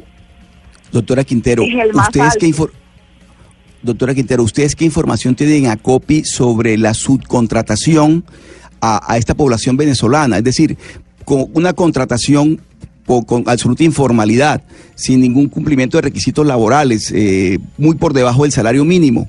Esa, esa subcontratación que afecta luego y se traduce en el sector formal colombiano. Ustedes en ACOPI, ¿qué información tienen sobre eso? ¿Cómo lo analizan? Bueno, primero hay que partir de la realidad colombiana. Nosotros en informalidad laboral somos de los países más altos en informalidad laboral, datos de la OIT, nosotros estamos aproximadamente en el 61%. A, menor tamaño de las empresas es más fácil la informalidad empresarial o laboral. En ese sentido, pues em, nosotros eh, cumplimos con el deber de entregar la información correspondiente, eh, la misma, eh, el mismo Ministerio de Trabajo y Colombia, Migración Colombia, ellos han pasado bastante información de cuál es el proceso de formalizar o tener formal a una persona vinculada laboralmente. De allí, pues, hay un factor que eh, sucede como sucede con las mujeres. Eh, a la mujer, a una misma labor, a un mismo desempeño, eh, muchas veces se le paga menos que a un hombre. Eso está sucediendo también con los venezolanos. Eh, un porcentaje representativo muchas veces se le está vinculando no al mismo salario que una persona colombiana. Sí, uno de los, eh, precisamente usted habla de las mujeres y de acuerdo con, con estos estudios del DANE, pues eh, se encontraron eh, varios aspectos y uno de ellos, pues es que hay una población de mujeres entre 25 a 54 años de edad, pues que están, han salido del mercado laboral fuera de la casa, es decir, regresaron a trabajar en, en sus hogares y también, pues, trabajar en la equidad laboral y, es decir, trabajar en, en, reducir la brecha, la brecha salarial. ¿Ustedes qué información o qué datos tienen eh, sobre, primero, ocupación de mujeres en el último año y sobre esas diferencias salariales? Sí, mira, em, diferencias sala- salariales ha ido cediendo significativamente, sin embargo todavía la brecha eh, se observa mucho y pues aspiramos, yo también como representante de mujer, pues aspiramos que esa brecha cada día se cierre mucho más. Y lo otro, en personas jóvenes, eh, hay algo, un fenómeno que se está dando y es la misma tecnología hoy en día está permitiendo que muchas personas hagan un balance entre ganar un salario, uno- un salario mínimo o 1.5 o dos salarios mínimos frente a quedarse laborando, eh, porque la parte, por ejemplo, de comercio es bastante significativa. Eh, la tecnología misma, otra clase de servicios que tú puedes manejar desde tu casa o vincularte a una fuerza de ventas con empresas representativas donde tú virtualmente puedes hacer tu labor comercial. Eso se está dando mucho. En la venta de tecnología también es bastante significativo. Entonces son personas que están vinculadas de una u otra manera con una estructura formal, pero que ejercen como una unidad empresarial independiente, como un emprendimiento desde sus hogares. Doctora Quintero, mire, me están escribiendo aquí precisamente unos eh, empresarios de mini pymes que entrevistan a, pues, a operarios colombianos y dicen los operarios colombianos que los han sacado en muchas oportunidades de sus trabajos porque los están reemplazando por venezolanos que están trabajando por la mitad de precio y que por su condición de migrantes, por la necesidad que presentan de llegar a, a nuestro país, muchas veces los venezolanos le ofrecen al empresario o al microempresario una mejor tarifa, por decirlo así, para contratarlo. Realmente en, eh, en ustedes qué conocimiento tienen de eso, de mini pymes, de empresas pequeñas que están contratando personas por debajo del, eh, del salario o por lo menos más baratos que los, que, le- que los trabajadores colombianos. Sí, hay que aclarar que nunca es menos que el salario mínimo, porque eso no se puede hacer. Quizás es si hay una escala salarial a esa persona, muchas veces se le ofrece menos. Y ahora hay otro factor que no hemos mencionado. Hay mucho perfil, un perfil bastante alto y tú estás buscando es un perfil algo más bajo y se presenta esa persona y prácticamente eh, te pide que le des la oportunidad independientemente de que él tenga un perfil eh, superior, pero quiere la oportunidad. Entonces, eso es algo que eh, es difícil controlar y es la libre oferta, libre demanda, o sea, son personas que están llegando buscando una oportunidad Y hay otro, otro elemento también muy importante. Son personas que cuando llegan se les da la oportunidad y demuestran realmente la calidad de su trabajo. Muy probablemente eso con el tiempo va a ir cambiando positivamente en beneficio de ese nuevo trabajador. Ese es nuestro tema del día. Nosotros le estamos preguntando a ustedes, los oyentes, para que se comuniquen con nosotros al 316-415-7181, ¿cuál creen que es la razón para el aumento del desempleo que hemos evidenciado en Colombia en el último año? Queremos saber ustedes qué opinan. En Mañanas Blue los escuchamos. Hablo desde Tunja, donde es una ciudad que también genera índices altos de desempleo. La principal causa es la experiencia donde a nosotros no nos permiten tenerla para generar mejores condiciones de vida. Muchas gracias, un abrazo. Un abrazo muy grande a toda la gente en Boyacá, en Tunja. ¿Qué más oyentes? ¿Qué dicen los oyentes sobre el tema del día? Creo que uno de los entes más mentirosos que hay en Colombia es el DANE. No fueron capaces ni de hacer el censo. Ditan cifras equivocadas. Sí, yo creo que el desempleo está porque no hay empresas. Todas las empresas han ido con esta cantidad de impuestos. Sí, todo el mundo, el que tiene una empresa se va para Chile, para Perú, para Ecuador, que, que no cobran tanto impuesto a las empresas. Por eso hay tanto desempleo. Esa es otra de las, de las cosas que pasan, ¿no, Ana Cristina? Y es que la gente, pues a veces no confía en el DANE, no confía, no confía en lo que viene haciendo el Departamento eh, de Estadísticas eh, Nacional. Sin embargo, pues finalmente esas son las cifras con las que trabajamos, con las que trabajan las entidades del gobierno y pues no nos queda otra alternativa que creerle a las cifras que está entregando el DANE. Vamos con un último oyente. Eh, buenos días. Creo que el desempleo tiene múltiples causas. Una principal, lógicamente, es la entrada de migrantes venezolanos que trabajan por un tercio del, sueldo mínimo. Pero también hay que entender que la entrada de nuevas tecnologías al mercado ha reducido aquellos empleos que son repetitivos. Entonces, para mí serían esas dos principales, el ingreso de migrantes venezolanos y eh, las nuevas tecnologías. La situación del desempleo no es solo una situación eh, de Colombia. Vamos a ver qué está pasando en América Latina con las tasas del desempleo, a ver si es que nosotros somos únicos en el, en el barrio, en el continente, o esta es una situación, o esta es una situación que se ve en todo, en toda América Latina. Antes de ir con el recorrido internacional, quiero saludar al jefe de la unidad de estudios del empleo de la CEPAL, Jürgen Wellner. Señor Wellner, bienvenido a Mañanas Blue. No sé si pronuncié bien eh, su nombre, que me suena muy alemán. Perfecto, muy bien. Sí, sí, soy alemán, pero llevo más de la mitad eh, de mi vida ya en América Latina. ¿Cómo se pronuncia su apellido? Entonces sería Junger Velmer, porque la W en alemán se pronuncia como B pequeña, ¿no? Exactamente, Weller, sí, Jürgen Weller. Jürgen Weller. Oiga, señor Weller, Chile tiene una migración alemana muy importante y uno se da cuenta, por ejemplo, aquí en Colombia cuando va a Jumbo, que son unos, unas cadenas de supermercados que son chilenas y tienen una cantidad de productos alemanes. ¿Cuál es la razón para, para que la migración alemana a Chile o haya una presencia tan fuerte de alemanes en el sur del, del continente? Bueno, había una eh, migración muy fuerte, sobre todo en el siglo XIX, cuando eh, había en muchos países europeos una fuerte emigración por, justo por falta de oportunidades laborales, típicamente en algunos casos también por razones políticas, y hubo como dos olas de migración también entre otros países a Chile que se asentaron más que todo en el sur del país, en zonas rurales y en, pequeñas ciudades, menos en Santiago, y también hay eh, después migración, digamos, eh, no tan masiva eh, como por ejemplo los dueños de este, cadena de supermercado que llegaron a Chile después de la Segunda Guerra Mundial. Ya, ah, bueno, es que quería saber el dato porque siempre me había, me había interesado. Y como usted está en Chile y es, y es alemán, pero mire, eh, señor Wellner, vamos a hacer un recorrido internacional porque nos parece interesante que usted lo escuche porque usted además nos podría dar luces sobre lo que está pasando con el desempleo en América Latina. El desempleo en América Latina es un tema que a diario se discute, se estudia. Es un recurso en muchos casos utilizado para el proselitismo político y campañas estatales. Presidente de Paraguay, Mario Abdo. Porque el número de empleos varía mucho según el comportamiento de la población económicamente activa.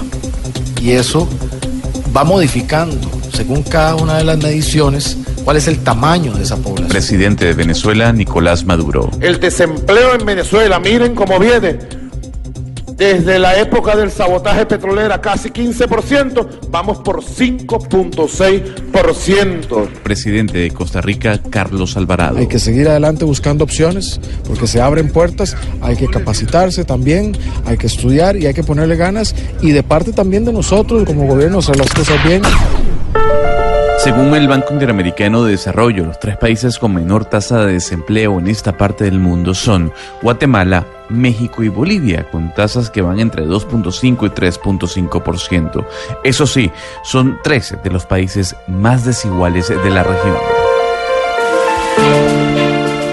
Es importante decir que el año pasado el desempleo en Brasil alcanzó el 14%, mientras que en Argentina la cifra se ubicó en 9.4% y en Uruguay en 8.7%, según la propia CEPAL y el número es 9,6% de desocupados. Claro, lo comparamos con el mismo trimestre del año pasado, que era 8,7%. Estamos llegar al mercado, el mundo laboral, es un verdadero desafío para los jóvenes. El desempleo es una moneda corriente entre los 6,9% el desempleo para nuestro país en el trimestre enero-marzo, 621 mil chilenos que están cesantes. Esta cifra es más alta que el trimestre. En otro estudio realizado por la OIT, la organización anunció que el año pasado el aumento del desempleo en la región se debió en gran parte a la situación económica de Brasil y Argentina. En ese mismo informe se estimó que 10 millones de jóvenes en toda la región se encontraban sin empleo. Es importante destacar que la cifra de trabajo informal es impactante. En Latinoamérica, el 53% del total de la masa trabajadora se desarrolla en el ámbito informal. Todos los estudios coinciden que el grave problema del desempleo, más allá del golpe que genera la corrupción en la economía de cada país, es la poca diversificación que hay en el sector laboral. Señor Werner, y ya que usted es el jefe de la unidad de estudios del empleo de la CEPAL, como estamos en Colombia discutiendo el aumento del desempleo y una de las razones que ha entregado el DANE es la migración venezolana. Dentro de la CEPAL han podido hacer un estudio de cuál ha sido el impacto de esta migración venezolana dentro de las cifras de desempleo en América Latina o eso no tiene nada que ver. Bueno, nosotros hemos hecho un estudio eh, de la inserción eh, de migrantes, eh, no tanto de los, con los datos de los últimos años, que fueron básicamente los aumentos por la migración masiva de venezolanos, pero hemos estudio, estudiado las características de la inserción laboral de migrantes y hay algunos datos interesantes diferenciando países que reciben, han recibido en forma con, con números elevados migrantes recientes que típicamente vienen eh, a, primero, vienen a trabajar, tienen tasas de participación típicamente más altas que los nacionales, en promedio tienen, frecuentemente, no en todos los casos, pero en muchos casos en, eh, niveles educativos más altos, porque tenemos que tomar en cuenta de que normalmente para migrar uno necesita algún algo recursos, algunos algún recurso para financiar esta migración, que no es gratis, sobre todo si no se implementa al país vecino, que ya cuesta algo, pero más aún si, por ejemplo, venezolanos a, Chile que también han llegado. Entonces, eh, eh, y eso generalmente no son, eh, por lo menos inicialmente, no son los más pobres, sino gente con cierto nivel de educación, con expectativa de insertarse en el mercado de trabajo del país a donde migran, en, en ocupaciones que corresponden a su cualificación, que no siempre resulta, como sabemos, pero, pero esos son, son, son algunos datos interesantes. Ahora, últimamente, esta, esta eh, migración masiva, sobre todo de venezolanos, que tienen un efecto obviamente en los mercados de trabajo en los países, eh, pero eh, escuchando también el comentario del, del oyente sobre la, los datos estadísticos, también en Chile hubo un cuestionamiento precisamente porque por los datos de desempleo, las tasas, de ocupación y el papel de los, de los migrantes. Y eso no es porque está, hay, una... Eh, un mal trabajo de los institutos de estadística, del DAN, del Instituto Nacional de Estadística de Chile, de otras instituciones, sino que eh, los institutos trabajan generalmente con muestras muestrales que se basan en el censo de población anterior. Pero si de repente viene una, una migración muy fuerte, muy masiva, eh, claro, el censo anterior no no, no, refleja esta realidad. De manera que uno sigue midiendo prácticamente la realidad de unos años atrás, pero sin tomar en cuenta esta migración masiva que no está captado. Entonces, en caso de Chile, se hizo, el Instituto Nacional de Estadística hizo un, eh, un, eh, un ejercicio eh, y encontró que se estaba subestimando el nivel de ocupación y sobreestimando el nivel del desempleo. ¿Y por qué? Porque los migrantes, precisamente como mencioné antes, como tienen que trabajar, tienen, tienen generalmente tasas de participación más altas y tasas de desempleo más bajo, entonces eh, ahí influyen en, en- en el, en el promedio eh, de manera eh, aumentando la tasa de participación, aumentando la tasa de ocupación y bajando la tasa de desempleo. Señor Veller, pero ahora tengo una duda. ¿De quién es la culpa? ¿Del empresario que le paga mal a ese venezolano por trabajar o del venezolano que acepta ese trabajo con esas condiciones paupérrimas o condiciones muy básicas? Sí, obviamente se entiende de que, eh, sobre todo una, una, eh, migración tan masiva y, y- no regulada como, como hemos observado últimamente con el caso de los venezolanos, eh, humanamente se entiende claramente de que tienen que sobrevivir, no tienen sistema digamos, de protección social que les ayuda a, eh, eh, a sobrevivir, a subsistir y estarían en muchos casos, por lo menos transitoriamente, eh, dispuestos a aceptar un trabajo eh, a cual condi- cualquier condiciones. Ahora, eh, los empresarios tendrían que respetar los, las leyes y los derechos de los trabajadores y tenían que deberían aceptar, no, ofrecer, qué sé yo, el, el- pago del salario, por lo menos el mínimo y, los otros derechos. Pero sabemos que ya independiente de la migración hay una, como se mencionó también en el, en el, en el resumen regional, hay un nivel alto de informalidad de toda manera, independiente de la migración. O sea, muchos nacionales también eh, trabajan en condiciones eh, de eh, informalidad eh, sin, el, sin el disfrute de los derechos laborales y sociales que deberían tener.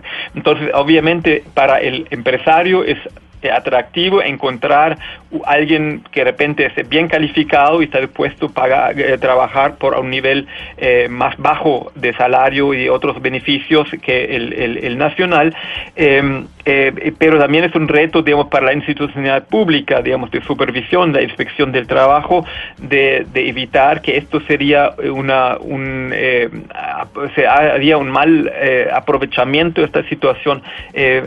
Eh, a- eh, aumentando la informalidad que porque finalmente eje- finalmente ejerce presión también sobre la calidad de trabajo de los eh, nacionales, de los colombianos en este caso.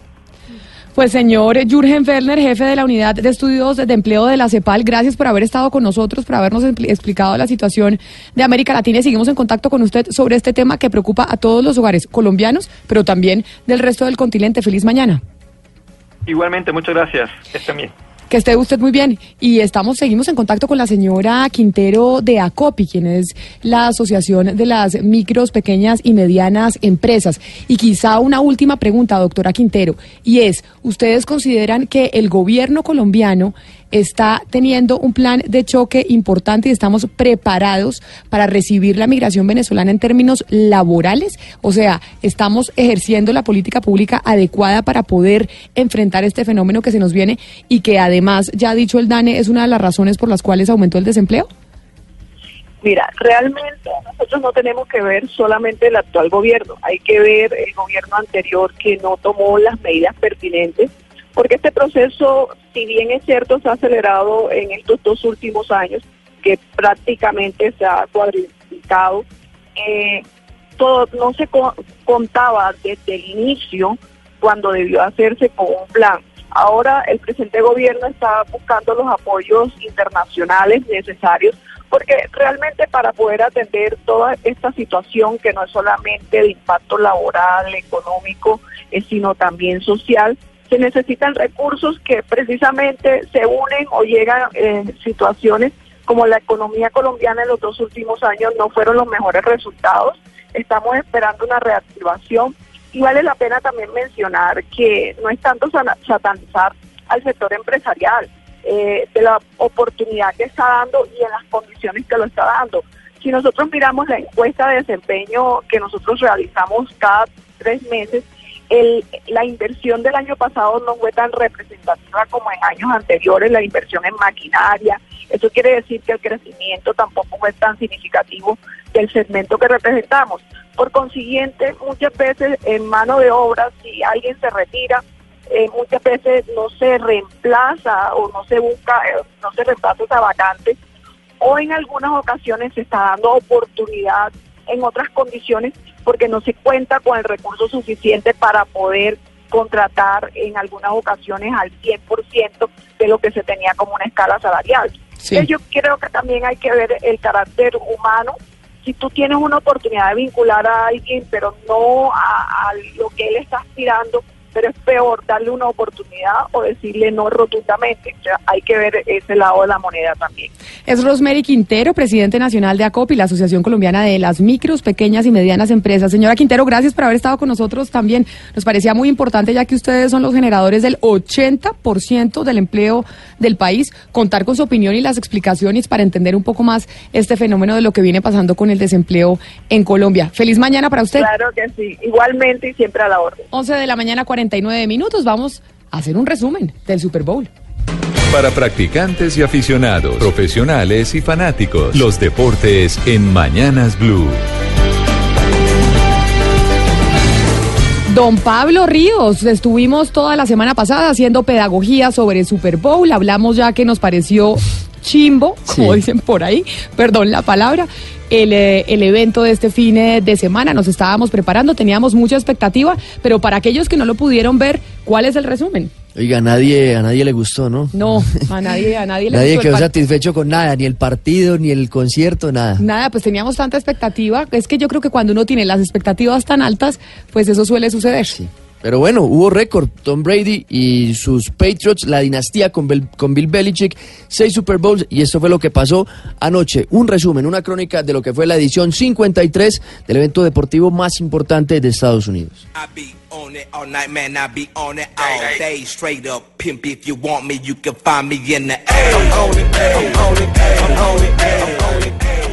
Salieron a la cancha los dos equipos. Uno, los Patriots de New England, el favorito encabezado por Tom Brady, que con 41 años estaba en la búsqueda de ser el más ganador en la historia del Super Bowl. Del otro lado, la juventud. Jared Goff, mariscal de campo de 24 años de los Rams de Los Ángeles, debutante en la gran final. Ambos quarterbacks estaban respaldados por sus entrenadores de características similares. Bill Belichick de los Patriots, aliado de Brady en sus ocho participaciones anteriores del Super Bowl, mientras que en el banco de los Rams estaba Sean McVay con apenas 33 años, ya imponiendo una marca de juventud de un técnico en esta instancia. Empress of Soul, Gladys Knight.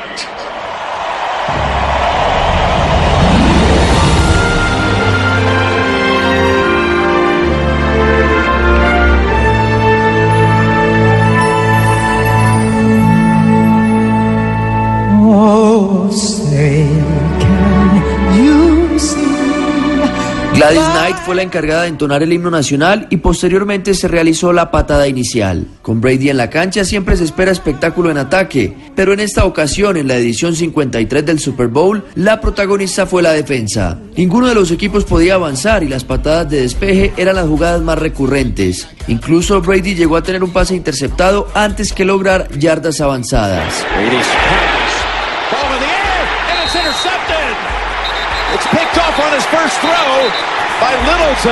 Los Patriots se fueron al descanso 3-0 arriba gracias a un gol de campo de 42 yardas de Goskowski que ya había fallado uno de 46. Inmediatamente terminó el segundo cuarto. Las miradas en el imponente Mercedes-Benz Stadium de Atlanta pasaron de Tom Brady a Adam Levine y su banda Maroon 5.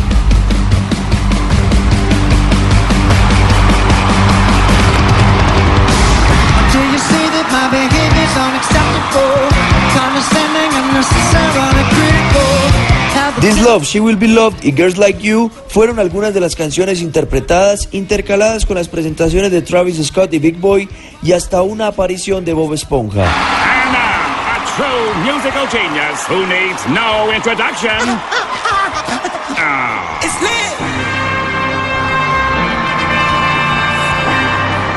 También dijeron presente otros protagonistas, pero ya en los famosos comerciales. Maluma, Steve Carell, Lil Jon, Cardi B, Alex Rodríguez, Sarah Jessica Parker y los Backstreet Boys fueron algunos de los elegidos por las marcas que pagaron alrededor de 5 millones de dólares por 30 segundos en la pantalla. Pepsi's more than okay. It's okay.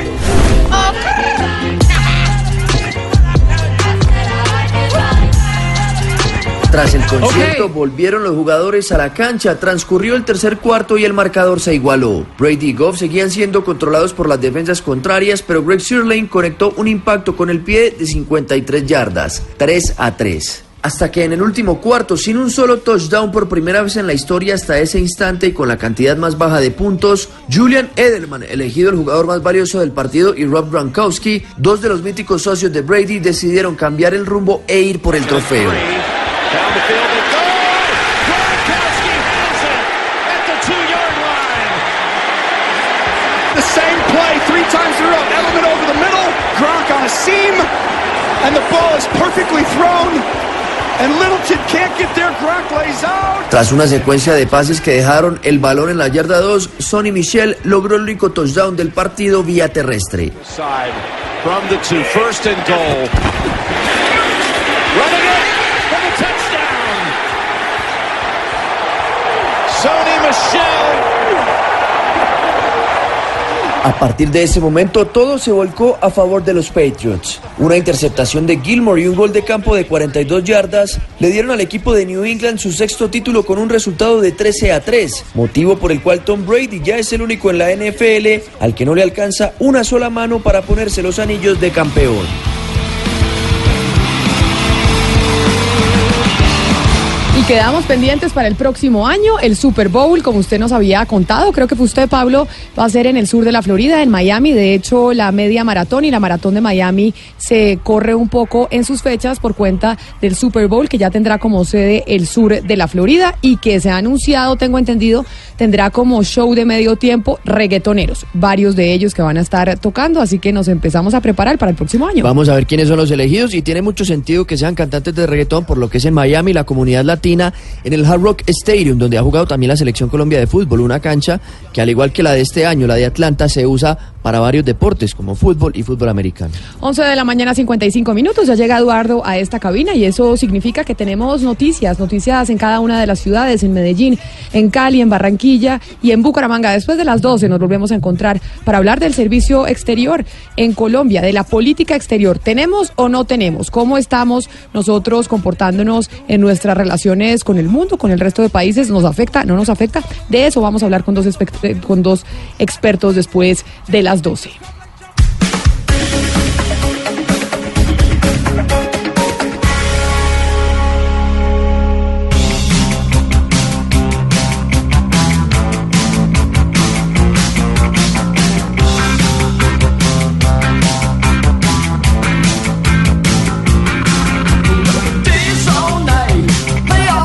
Acompañemos las noticias con un poco de música, que es lunes. Ya sé que el lunes es difícil, Gonzalo, que empieza uno y ve esa semana larguísima y que falta mucho para, para descansar, pero, pero por eso pongámosle un poco de música. Acá estamos oyendo a quienes. A The Cars, Camila, la banda que lideró en su momento Rick Ocasek, que es una de las agrupaciones más importantes del eh, glam, del new wave de Boston de la década de los 80, con uno de sus, eh, de sus grandes canciones, de sus grandes singles, Shake It Up, otra banda de Boston.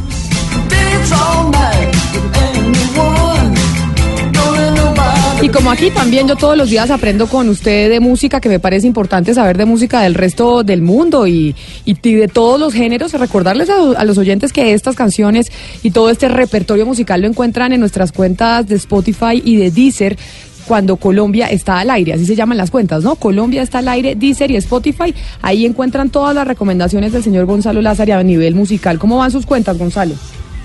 Muy bien, Camila, ya me voy a meter, ya estamos acerca de los 450 usuarios. Además, es es interesante, Camila, porque yo seguí su orden, su orden y su sugerencia, más que orden, que fue colocar playlists. Por ejemplo, hay un playlist para comenzar el día, hay un playlist con lo mejor de Inglaterra, hay un playlist con canciones de amor, hay un playlist para canciones o para el guayabo sentimental, en fin, o sea, hay diferentes moods de playlist para que usted los utilice, los escuche cuando se siente relacionado con alguno de ellos. Oiga, Gonzalo, ya utilicé la de hacer ejercicio, buena. O sea, ya usó el playlist usted. Sí, sí, sí, la de hacer ejercicio, buena, sí. Sí, Funciona. son buenas. Funciona. Mejora el rendimiento en un 85%. Sí, es que... Me gusta el porcentaje específico. Pero bueno, ya que está don Eduardo aquí, quiere decir que tenemos noticias. Hoy tenemos noticias del Consejo de Bogotá. Hemos venido hablando del desempleo.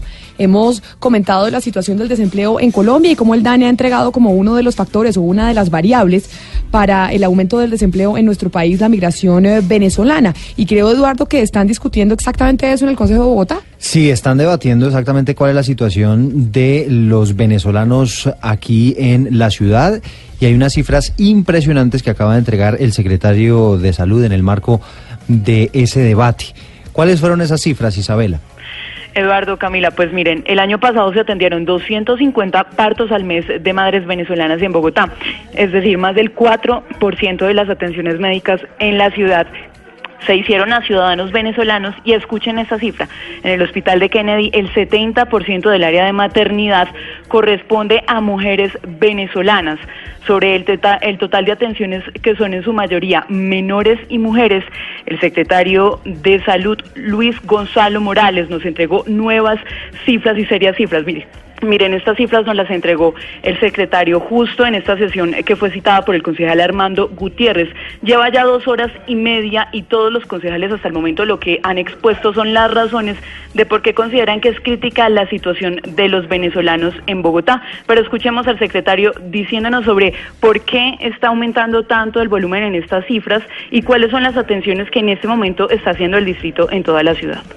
pacientes para tratamiento de cáncer, pacientes, hay que mencionarlo, tenemos varios pacientes, mm, especialmente niños, en el Hospital Simón Bolívar, quemados, que proceden de Venezuela. Los han traído de Venezuela, los han llevado a Cúcuta, no entiendo cómo, ni no, no conozco cómo, pero terminan en el Hospital Simón Bolívar. O sea, tenemos, hemos tenido, tuvimos dos pacientes eh, a finales del año pasado, dos pacientes con quemaduras graves, Camila, mire, estas quemaduras a las que se está refiriendo el secretario de Salud corresponden en los niños a quemaduras eh, caseras y en cuanto a las eh, personas adultas, a personas que se han quemado con combustible en la frontera. Ellos dicen que pues han sido atendidos aquí en Bogotá, sin embargo, continúan algunos en el Hospital Simón Bolívar. Además, precisó varios detalles. Mire, en el 2017 se han atendido 40 mil eh, ciudadanos venezolanos en toda Bogotá y esto ha tenido un costo superior a los 37 mil millones de pesos. Y hace minutos, pues la personera de Bogotá, Carmen Teresa Castañeda, denunció que está en estudio un caso de un ciudadano venezolano que murió aquí en Bogotá porque no recibió atención en salud a tiempo. Este caso ya también fue comunicado al canciller Carlos Holmes Trujillo y al Ministerio de Salud para determinar qué sucedió con esta persona. Y pues como les cuento, las cifras en atención de salud han aumentado bastante eh, durante los últimos dos años en Bogotá. Gracias, Isabela. Y es que precisamente sobre la situación de la migración eh, venezolana, pues a Cúcuta ya están eh, ya se están organizando para recibir toneladas de ayuda humanitaria para los venezolanos. Lo que no se sabe es si van a dejar entrar esa ayuda humanitaria o no. Juan Guaidó anunció este fin de semana que Cúcuta, la capital del norte de Santander, será el primer gran punto de acopio de esas ayudas y por esa razón en Blue Radio hemos decidido enviar una periodista para saber específicamente qué es lo que está pasando en esa zona de frontera. Uno, una de las más afectadas con el tema del desempleo, la migración venezolana, pero además que podría ser el escenario en donde se van a recibir esas ayudas humanitarias. Allá está Silvia Patiño. Silvia, ¿cuál es la situación que se encuentra hoy en norte de Santander, específicamente en Cúcuta, referente a esa recepción de las ayudas humanitarias? Camila, buenas tardes para usted y para todos los oyentes de Mañanas Blue. Pues fíjese que la situación es de expectativa absoluta a esta hora aquí en Villa del Rosario, en la zona de frontera. ¿Por qué? Porque primero todavía las autoridades no tienen un lugar definido sobre a dónde van a llegar esas más de 60 toneladas de ayuda humanitaria de Estados Unidos que pasarán por el puente Las Tienditas, presuntamente, hacia territorio venezolano. Eso sí, si los miembros de la Guardia Nacional deciden dejar eh, el paso para esta ayuda humanitaria. Por otro lado, le puedo contar que a esta hora hay reuniones de coordinación en ambos países. A Cúcuta van a llegar Francisco Barbosa, que es el gerente de la frontera, Víctor Bautista, que es el director para el desarrollo y la integración fronteriza de la Cancillería, además de funcionarios de la Embajada de Estados Unidos, de USAID y, por supuesto, de expertos norteamericanos en ayuda humanitaria que ya están aquí en la zona. También hay reuniones a esta hora en Caracas, reuniones de alto nivel. Va a llegar a Cúcuta esta tarde Juan Manuel Olivares, también Gaby Arellano, ambos son diputados de la Asamblea Nacional de mayoría opositora y van a estar coordinando toda esta operación para el envío de ayuda humanitaria. A las 8 de la noche van a instalar un puesto de mando unificado en el que también, por supuesto, va a estar la Unidad Nacional de Gestión del Riesgo de Desastres, Migración Colombia, la Cancillería colombiana, el gobierno y todas las autoridades y allí ya vamos a poder saber con más certeza qué es lo que va a pasar con esta ayuda que, le insisto, todavía está en Bogotá. En el puente internacional Simón Bolívar lo que vemos es gente esperanzada, por supuesto, gente que tiene que recorrer horas y horas desde sus lugares de donde viven, en el estado Táchira o en Ureña, hasta aquí, hasta el lado colombiano, para poder recibir asistencia médica. De manera que ellos ven con mucha esperanza pues lo que pueda pasar si en efecto el gobierno de Nicolás Maduro autoriza el ingreso de esa ayuda, entre la que están medicamentos, suplementos nutricionales, entre otros, que por supuesto pues serán de gran utilidad en un país que no tiene medicamentos.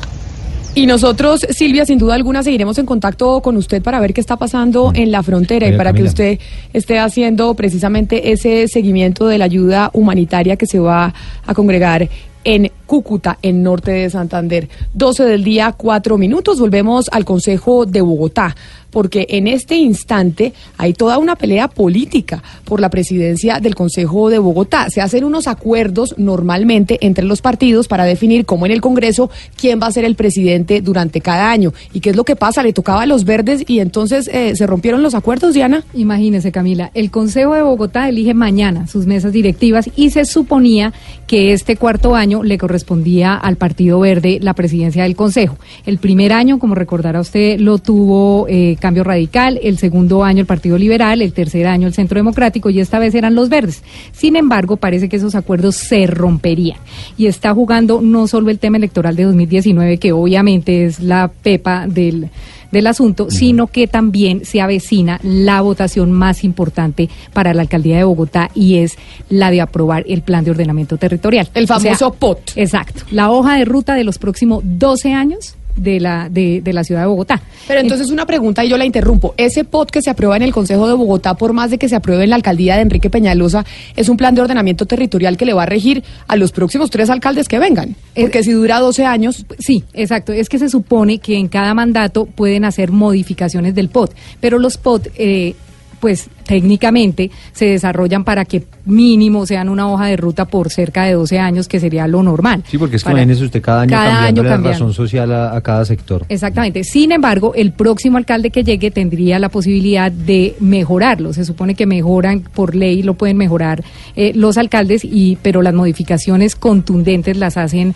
por varios años. En este caso es el uso de suelo, todo el tema de la zona norte, todo, todo esto lo define el POT. Ahí entra lo de la Vanderham. Exactamente. Entonces, al parecer, las presiones de los concejales están sobre todo con el plan de ordenamiento territorial. Lo claro aquí es que eh, los conservadores, a los conservadores se les dijo que podían llegar a tener la presidencia del Consejo. Ellos dijeron, no, nosotros eh, pensamos que es mejor cumplir los acuerdos y no sacaron ningún candidato. En cambio, los que sí ofrecieron en bandeja de plata candidato fueron los del partido de la U, que son los que muy seguramente se queden con la presidencia del Consejo. En ese caso sería la señora Nelcy Patricia Mosquera. Nelly Patricia Mosquera, que ya ha sido presidenta del Consejo dos veces, esta sería su tercera temporada.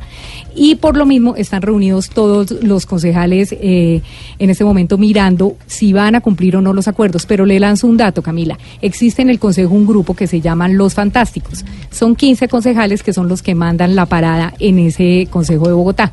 Esos 15 concejales son los que mueven y absolutamente todas las fichas para que se haga lo que ellos digan y ellos logran siempre las mayorías de que son 25 y 35 concejales Pero entonces, en resumen, le van a hacer, discúlpeme la palabra tan coloquial, el conejo a la gente del Partido Verde por cuenta de las elecciones a la alcaldía de Bogotá y a ellos les correspondía la presidencia y el que tenga la presidencia, el partido, pues va a tener una influencia importante en quién será el próximo alcalde. Exactamente, y no solamente eso, sino en lo del plan de ordenamiento territorial. Estos 15 concejales, que son los fantásticos, están liderados por un concejal de cambio radical que se llama Julio César Acosta. Ellos son los que mueven absolutamente todas las fichas en este momento en el Consejo de Bogotá y de ellos depende que ahorita volvamos a la misma época de clientelismo y de burocracia de la época de Samuel Moreno 2007 o si van a respetar los acuerdos y como le toca al verde, el verde preside el Consejo de Bogotá. No puede ser. Vamos a ver qué pasa entonces con estas movidas políticas en el Consejo de Bogotá que están de alquilar balcón, a ver si los verdes se quedan o no. Pero, don Eduardo, tenemos más noticias. Mire, imagínese que se presentó un nuevo caso, aparentemente fallas en el sector de la salud. Un joven murió de peritonitis después de un mal diagnóstico, por lo menos eso es lo que están denunciando pues algunos congresistas y sus familiares, ¿no, Santiago Ángel? Sí, Eduardo Camila, buenos días. Miren, ustedes recuerdan el caso de Mauricio Orjuela, que era el periodista de eh, Señal Colombia, de la Radio Nacional, que estaba trabajando en el Ministerio de Agricultura y que hace algunos meses pues murió porque justamente había hecho un recorrido por tres hospitales aquí en Bogotá, nunca supieron decirle qué tenía y al final era peritonitis, ya era muy tarde y pues el señor murió. Exactamente lo mismo parece que sucedió con un joven de solo 23 años, que era estudiante de Ingeniería Industrial de la Universidad Distrital. Él, era Eduardo Andrés Ruiz Martínez. El pasado 15 de enero llegó a una clínica en Bogotá. eh, le dijeron que era un dolor de estómago, que tenía una infección gastrointestinal y lo enviaron para la casa Camila luego de estar esperando siete horas en el hospital. Le dijeron que no era nada grave, le dieron algunas pastas. Pero él siguió muy mal y el 18 de enero la familia tuvo que llevarlo a una clínica privada en donde le dijeron que tenía una apendicitis, que ya le había hecho peritonitis y pues él estuvo hospitalizado dos días hasta que el 20 de enero pasado falleció, algo que pues se conoce hoy, las autoridades ya lo están investigando, nosotros hablamos con la familia, no nos eh, permitieron hacer públicos algunos datos como las clínicas en las que él estuvo porque piensan demandar, pero pues el debate es entonces cómo hacemos para confiar en, en los médicos, ¿no? que son los que eh, nos dicen qué es lo que tenemos cuando vamos a una urgencia, sobre todo cuando se trata de dolores intestinales. Oiga, Camila, solamente un tema. Fabián Galeano, que es un médico, escribió varios trinos explicando que eso no es así de fácil, ¿no? Que usted no simplemente llega y diagnostica y no toda, no siempre la- el apendicitis da igual, que los, síntoma- los síntomas pueden variar. Haciendo una explicación, obviamente, mm, dándole un poquito de contrapeso a este asunto que está ocurriendo muchísimo en las clínicas de nuestro país. 12 del día, 10 minutos. Es momento de conectarnos con Medellín, con Cali, con Barranquilla y Bucaramanga, porque vamos a hablar del servicio exterior de Colombia. ¿Tenemos o no tenemos política exterior? Eso es lo que vamos a discutir, cómo estamos parados frente al mundo.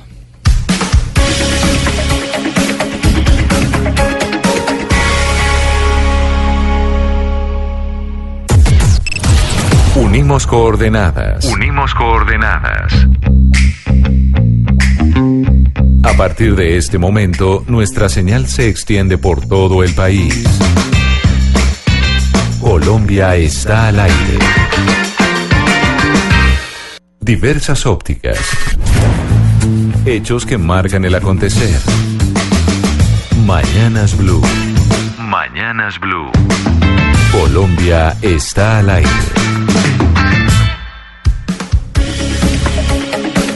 12 del día, 11 minutos. Estamos con nuestros invitados, nuestros expertos internacionalistas que nos acompañan hoy en cabina. Le doy el saludo primero a las mujeres, por supuesto, doña Laura Gil, politóloga e internacionalista que nos acompaña hoy aquí en la cabina de Blue Radio. Laura, bienvenida. Muy buenas tardes, Camila. Un gusto estar aquí. Primera vez que estoy desde que em- empezaste este nuevo espacio y un saludo a todos los oyentes. Y bienvenida siempre, además. Y también está con nosotros el profesor de la Facultad de Relaciones Internacionales de las Universidades Externado y Rosario, pero además columnista de Asuntos Internacionales de los periódicos El Espectador y El País, el profesor Marcos Pekel. Don Marcos, bienvenido también. Un placer tenerlo aquí con nosotros. Camila, muchísimas gracias. Saluda a Laura, a todos los oyentes que nos escuchan hasta ahora. Es un gran placer estar acá para hablar de ese tema tan interesante. Pero mire, y precisamente de- tomamos la decisión cuando estábamos discutiendo con mis compañeros de la mesa de trabajo sobre por qué queríamos hablar del, eh, de la política exterior, si tenemos o no realmente una, eh, un plan sobre cuál va a ser ese papel que va a jugar Colombia en términos de relaciones internacionales. Y nos acordamos de los momentos más importantes, por lo menos en estos seis meses que llevamos del gobierno del presidente Iván Duque, que han sido pues relevantes en términos de política exterior. No es materia de tratamiento hoy, pero por supuesto es de conocimiento público el compromiso que este gobierno tiene con la defensa de San Andrés y de su integridad territorial. La carta del embajador Francisco Santos, enviada al Departamento de Justicia de Estados Unidos y en la que sentencia El gobierno de Colombia solicita que se considere la libertad bajo fianza del señor Arias mientras su apelación en este caso está pendiente. despertó el rechazo de la oposición. por lo que según ellos es la representación vergonzosa del gobierno colombiano ante Estados Unidos. Yo no quiero que Colombia siga perteneciendo a una institución que ha sido el mascarón de proa, la caja de resonancia o sencillamente el idiota útil para proteger la dictadura venezolana.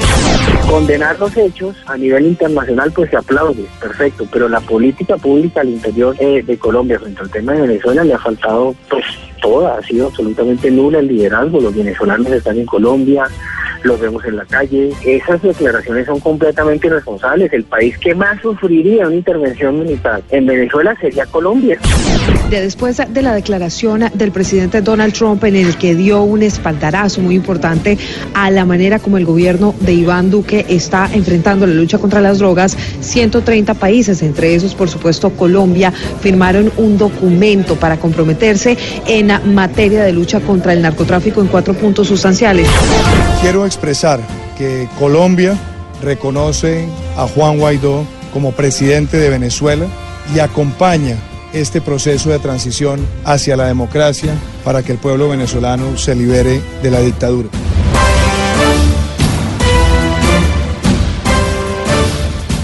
Y lo que pasa es que en este momento que vemos la situación de Venezuela, creemos que el tema de la política exterior tiene que ver solamente con lo que está pasando con el vecino país, pero como veíamos, son diferentes temas los que ha tenido que enfrentar también el, eh, gobierno de Iván Duque referente a la política exterior. Y por eso, quizá la primera pregunta, que es la más amplia, Laura, ¿usted cree que tenemos un plan de política exterior? Hay gente que dice no, y por ejemplo con lo de los protocolos, con lo del ELN, que dicen ese es un tema de política de gobierno y no de Estado. ¿Usted ve claramente una hoja de ruta en términos de relaciones internacionales por parte del, del gobierno del presidente Iván Duque? No, yo creo que no hay política exterior más allá de Venezuela. ¿Y don Marcos, usted? Absolutamente, hay una clarísima hoja de ruta en la política exterior de Iván Duque. ¿Pero por qué? Porque la política que se ve Iván Duque primero fue claramente establecida en su campaña y ha venido siguiéndola tal cual. Los países siempre tienen política exterior. Siempre la tienen, nunca existe un país que no tenga política exterior. La política exterior consta de dos, de dos elementos. Uno, unas políticas que se establecen y se implementan y la otra, reaccionar a situaciones de coyuntura. No, yo creo que hay acción internacional, pero no hay una política exterior formulada. Y eso se traduce en un repliegue desordenado, tanto a nivel de espacios geográficos y organizacionales como de temáticas. Y, y creo que esto va a pasar cuenta de cobro pronto.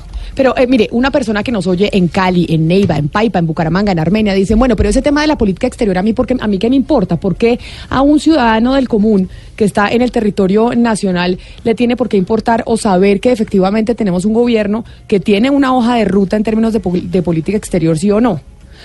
Eh, mire, la, para, lo, para el ciudadano yo le voy a dar un ejemplo eh, claro de cómo la política exterior se tradujo en un mejor estándar de vida para el ciudadano del común. El tema de las visas bajo Juan Manuel Santos, el hecho de que 90 países nos retiraran el, el requisito de visa, eso tiene un impacto directo en... Eh, eh, la vida de los ciudadanos. Pero más allá de cosas puntuales como la visa, por supuesto, la política exterior tiene impacto en el comercio, en la capacidad de conectividad con el resto del mundo y eso impacta directamente sobre, la, sobre el común de los ciudadanos. Pero, de, profesor eh, entonces ya entendiendo por qué nos parece o por qué debería interesarnos el tema de la política exterior, saber si tenemos un plan o no una, una, hoja, una hoja de ruta, pareciese, corríjame usted si, si estoy equivocada, que la única hoja de ruta que hay en términos de política exterior es la relación con Venezuela, que de resto pues no hay un, un, plan específico sobre cuál va a ser la relación con el resto del mundo, que sí tal vez existía en el gobierno anterior, o me equivoco.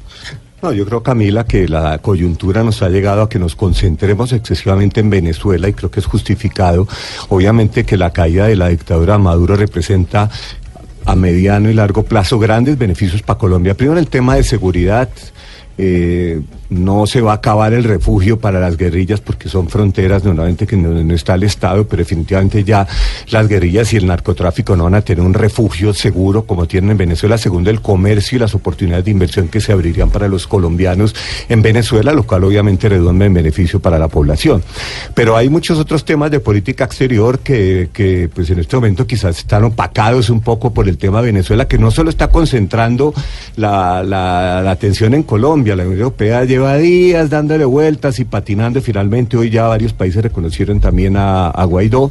Por lo tanto, pues como digo, la política exterior es una mezcla de coyuntura y acciones que se llevan a cabo de manera permanente para mejorar la situación de los colombianos, incluso promover algunos valores como la democracia, que es lo que está haciendo el gobierno Duque. Pero por ejemplo, Bueno, yo- no, yo quería plantear que eh, la falta de un plan de acción ya se ve reflejada en repliegues, repliegues.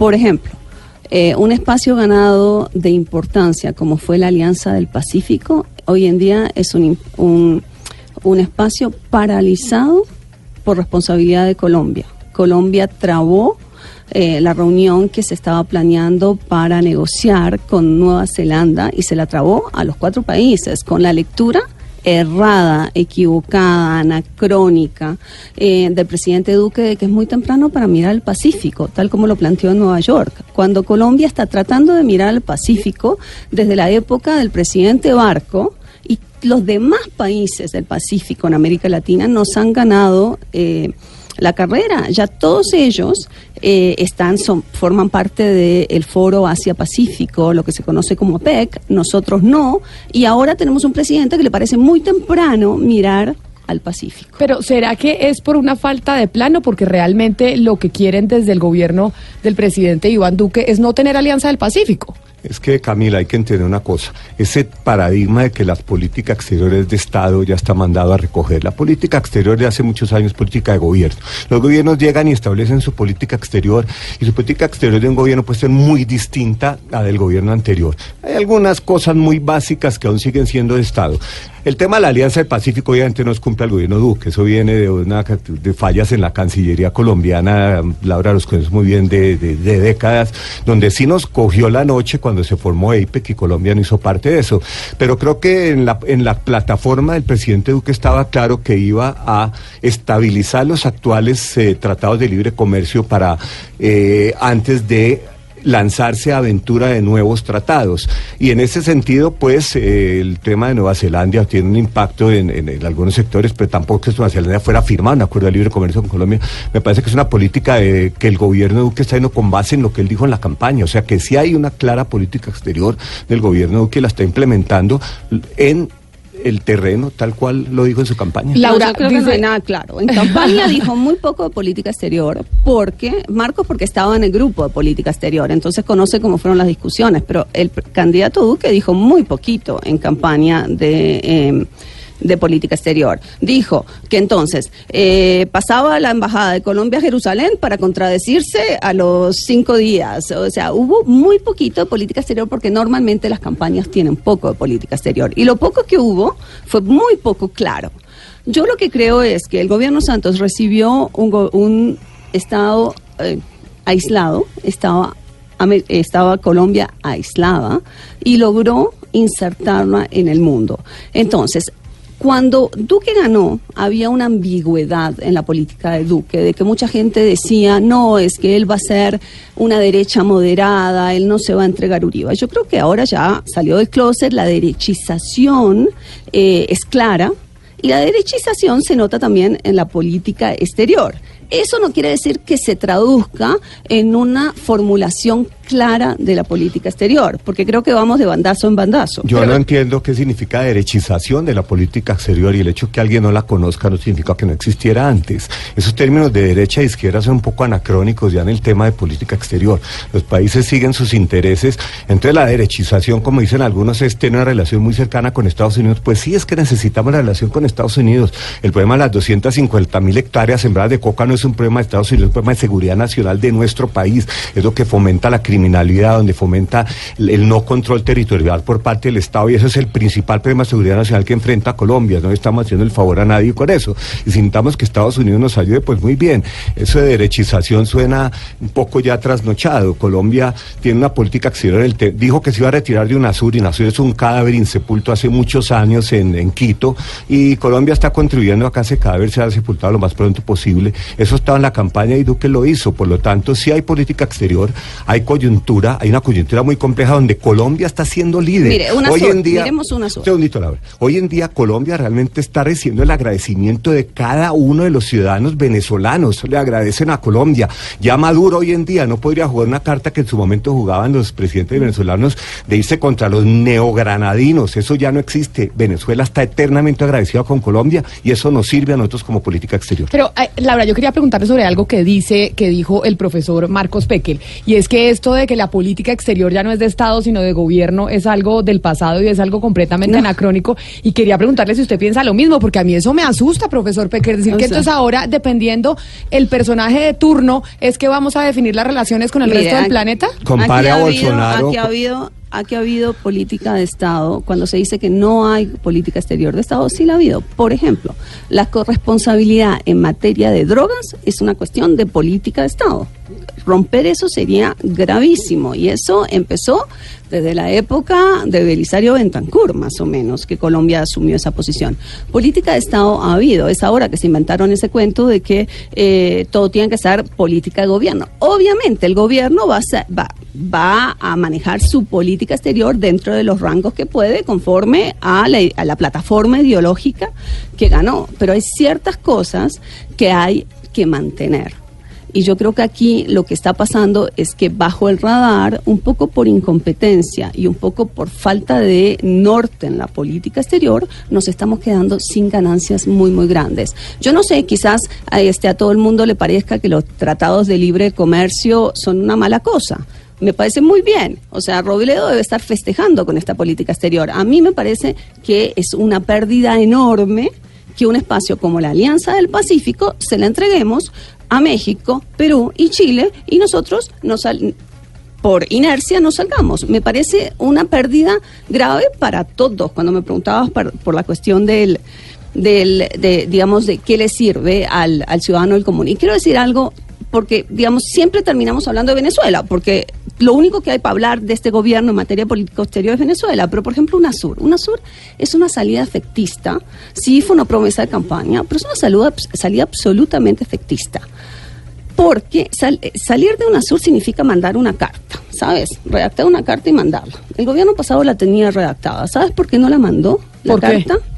Porque querían salirse con Argentina y Chile para sepultar de una vez, ¿me entiendes? Una cosa es que yo me voy como país y otra cosa Que es que vamos como salimos. bloque. Ya estaba suspendido. Recordemos que Insepulta o no estaba completamente paralizada porque seis países habían decidido que no volvían ni giraban un peso a UNASUR. O sea, UNASUR no estaba haciendo nada, ningún daño porque no estaba haciendo absolutamente nada. Para salir, Colombia quería salirse en bloque y de una vez sepultar eso y hacer una manifestación eh, importante de rechazo, pero en bloque. Por eso no la mandó la carta. Este gobierno, si quería ser realmente una muestra de liderazgo, yo no sé por qué todos los cancilleres siempre viven obsesionados con el liderazgo, pero claramente Colombia no lo tuvo, porque si subiese el día, él debe... Carlos Holmes Trujillo estaba hablando con Chile para poder irse con Chile y Argentina, y no lo logró.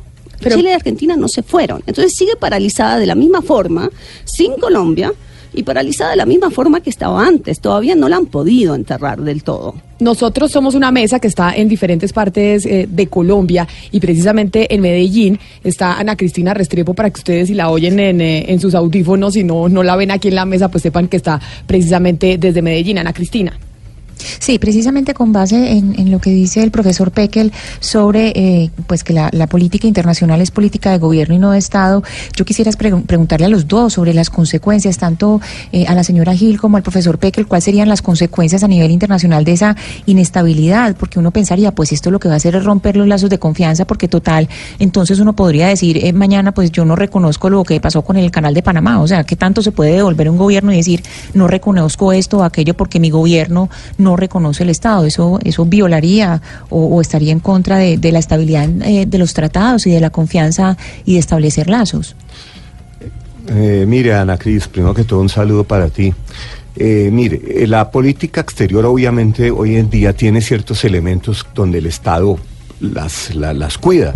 Pero si alguien en su sano juicio puede pensar que la política exterior de Brasil bajo Lula va a ser la misma que bajo Bolsonaro, Lula se inventó una cantidad de embelecos eh, junto con Chávez, se inventaron UNASUR, que me parece muy bien que Colombia sea retirado sola o acompañada, se inventaron CELAC, que es un cuerpo inerme que anda por ahí gravitando en el cielo haciendo unas cumbres que no dan mucho resultado. Y Bolsonaro llegó con una política diferente, una política menos tirada hacia el multilateralismo, más hacia el bilateralismo. Por lo tanto, hoy en día los gobiernos tienen mucha influencia en la política exterior, cambiando lo que eran antes los paradigmas que se supone que eran sagrados. Y eso es importante entenderlo.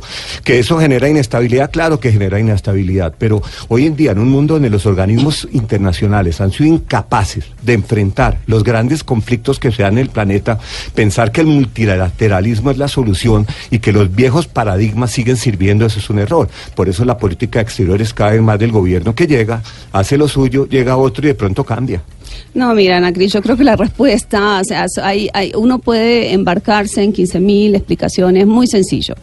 Eh, si usted es otro país que va a entrar en un acuerdo con Colombia, ¿a usted va a entrar si, el, si le dicen este es un acuerdo de gobierno, dentro de tres años acabó? Es, nos pone en una situación de fragilidad en todas las negociaciones. Y em, obviamente ahí la, la, la, respuesta sobre Bolsonaro es sí, volvemos al discurso de Venezuela, UNASUR, CELAC, la pelea entre la izquierda y la derecha, porque curioso, ¿no? Es que Marcos dice no tiene relevancia y todo lo que ha dicho hasta ahora es, una enfrenta es, es plantearlo en el enfrentamiento entre izquierdas y derechas. Pero la verdad, la verdad, la verdad es que em, vamos a ver si Bolsonaro empieza a denunciar todos los tratados que firmó em, Lula. Y hay que ver aquí si eh, Duque va a empezar a denunciar todos los tratados, porque el tema es, es que cuando uno forma tratados, uno se puede parar en la cabeza pero es un compromiso de Estado. Es que los tratados sí son compromisos de Estado, pero en las políticas, izquierda, derecha, lo está diciendo usted, no lo estoy diciendo yo, lo está diciendo otra vez volviendo a una cosa que es anacrónica. Izquierda y derecha hoy en día es bastante anacrónico en el tema internacional. ¿Qué significa izquierda? ¿Qué significa apoyar derecha? Ser de izquierda es apoyar a Putin, apoyar a China y ser de derecha es estar con Estados Unidos y ya no es tampoco los términos que se usan. Obviamente que los tratados sí obligan, pues los tratados tienen un proceso de un proceso de legitimización en el, en el marco internacional donde y también hay formas de denunciarlos, ¿no? Hay formas de denunciarlo y siempre está ahí. Colombia denunció UNASUR, creo que ya pronto se hace efectivo su retiro.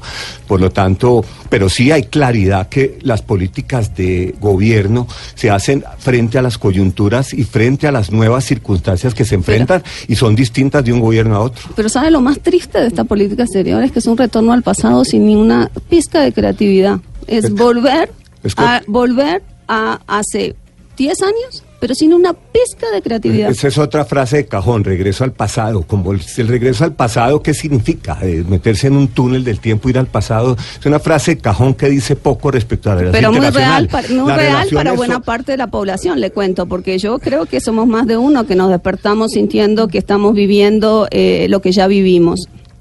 Que las relaciones internacionales se mueven en un eh, aspecto muy dinámico. Hoy en día uno toma una decisión, otro día toma otra decisión. Que una decisión que se tome hoy puede parecer a una que se tomó en el pasado, eso no significa volver al pasado. Eso es simplemente una frase de cajón para hacer una crítica de una bueno, política. Yo le pregunto si en el tema de las drogas, no es el, gobierno de Duque no, no, no sembró las 250 mil hectáreas de drogas, eso la recibió el gobierno Santos. Y ahí están. Y el gobierno tiene que combatirlas. De yo le pregunto si a los, a los oyentes les parece una, una, una frase de cajón decir que volvemos a la fumigación con glifosato, que hoy en día el que dice que es dinámico el mundo es usted, Marcos. Hoy en día todo el mundo eh, todas las organizaciones sanitarias han planteado La palabra el glisofato la dijo usted, yo no mencioné, yo no mencioné la palabra Ah, bueno, glisofato, la mencionó usted, entonces no me ponga palabras en mi boca y Pero así no le estoy bien. poniendo esa palabra, yo, Yo, lo que dije estoy diciendo glifosato, lo dijo usted. pero es lo que pero déjeme decirle lo que estoy diciendo es que usted dice que todo lo que yo digo son frases de cajón le estoy diciendo de dónde hay una frase de cajón decir volvemos a, fum- a fumigar con glifosato es o no es un regreso al pasado usted dice que todo eso Hay es un- una frase de cajón con los cultivos ilícitos. La palabra glisofato la dijo usted. Hay una corte, hay una sentencia de la Corte Constitucional que impide eh, la fumigación con glifosato en la forma que se está haciendo. El gobierno no puede hacerlo, pero sí hay que erradicar los cultivos como se pueda, porque esa es la principal amenaza a seguridad hacia la Colombia, son esos cultivos. Pero mire, también tenemos gente en el Valle del Cauca, en el sur eh, del país, presente para participar en este debate. Hugo Mario, usted tiene pregunta. Sí, Camila, la pregunta que yo creo que se hacen hoy los colombianos en las calles de nuestro país, eh, ¿qué pasa si el presidente Trump decide intervenir militarmente a Venezuela? Creo que no hace parte de la política exterior de Colombia apoyar ese tipo de acciones, lo ha dicho el presidente Duque, pero si la decisión se toma porque el presidente Du- eh, Trump ha dicho existe esa posibilidad, está sobre la mesa, ¿cuál creen ustedes, profesores, sería la, la, la posición de Colombia frente al tema? Laura. Pues mire yo creo que la intervención militar cada día toma más fuerza creo O sea, ¿Usted que cree es- que la, que la política exterior del presidente Duque sí podría estar acorde a esa posibilidad? Claro, yo creo, mire, yo le voy a decir una cosa, yo no sé de dónde sacan estas, y esta- estas interpretaciones de que el, el- el bloque de las páginas amarillas bajo el brazo era un cañazo, que cuando Donald Trump dice ayer que esa es una opción, que la inter- el uso de la fuerza es una opción, que eso es solamente cañando, de efecto disuasivo. Yo creo que hay, se está armando una argumentación jurídica y política para justificar el uso de la fuerza si fuera necesario. Y creo que si eso lo hace el Estados Unidos, Estados Unidos no lo va a hacer, este si- eh, no lo va a hacer sin el concurso de Colombia y Colombia no se va a poner a ello. Entonces no entiendo, digamos, de dónde sacan que esto es puramente disuasivo. Y si es así, creo que la promoción de la democracia es una cosa muy importante y creo que Maduro eh, hay que eh, tiene que tiene que ser sacado de donde de Palacio de Miraflores, pero creo que la obligación primordial de cualquier gobierno es proteger a sus nacionales. Y yo creo que si hay una intervención militar en Venezuela, no van a atacar a- a Estados Unidos los venezolanos, sino que nos van a atacar a nosotros. Pero mire, Marcos, usted que dice que el eh, profesor Pekel, que el gobierno del presidente Iván Duque está trabajando de la mano con Estados Unidos y si es eh, cierto lo que dice Laura, que esto no es un cañazo, que, que de dónde estamos sacando que el tema de la posibilidad de una, una intervención militar pueda ser un cañazo de los Estados Unidos, quiere decir en ese orden de ideas que si estamos trabajando de la mano con ellos es que nosotros desde la política exterior nuestra estaríamos aceptando y apoyando eso a pesar de que el presidente Iván Duque ha dicho lo contrario. Yo creo que Colombia está trabajando junto con los en el tema de Venezuela, con los países del Grupo de Lima, con Brasil, con Estados Unidos, con otros países en buscar una salida diplomática. El cerco se cierra cada vez más alrededor de Maduro, no solo el cerco internacional, también interno.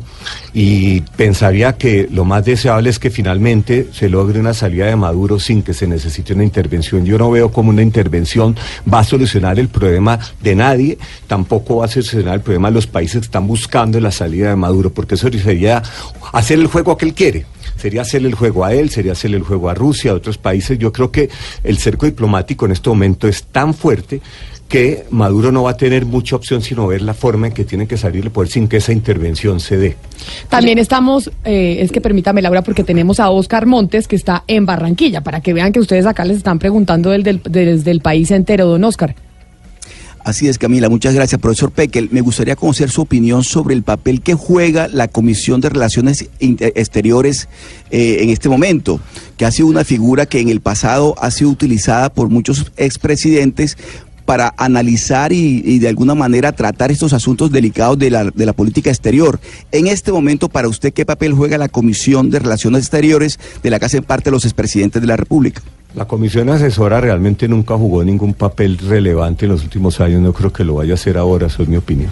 Pero ya que estamos hablando de la política exterior, digamos que cuando nosotros, eh, los ciudadanos, hablamos de, bueno, del servicio diplomático, lo consideramos... Ay, antes de entrar en eso, ¿puedo decir Claro. algo sobre lo de Venezuela? Por supuesto. Mire, lo de Venezuela es, eh, hay tres opciones, o sea, tres escenarios que yo veo. Uno es el escenario de conviven estos dos presidentes por un tiempo prolongado, que es el que me veo menos probable. Otro es hay una solución negociada para que Marco- Ma- Maduro se vaya. Yo creo que está claro que Maduro ya, ya en este escenario no hay alternativa, no hay negociación que pueda permitirle que se quede un día más.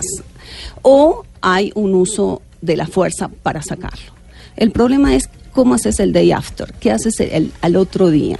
Si no logras hablar con él para que haya una cuestión más o menos ordenada en la transición, incluso si es una solución interna de que se levanten las Fuerzas Armadas, eh, que se levante una facción de las Fuerzas Armadas contra Maduro y lo saque, ¿qué vas a hacer? Hay muchísima gente armada en Venezuela. Vamos para una especie de, de- de- de enfrentamiento civil. eh, enfrentamiento civil que nos puede dar muy duro a nosotros. Y yo insisto, la protección principal de mi gobierno es protegernos a nosotros primero.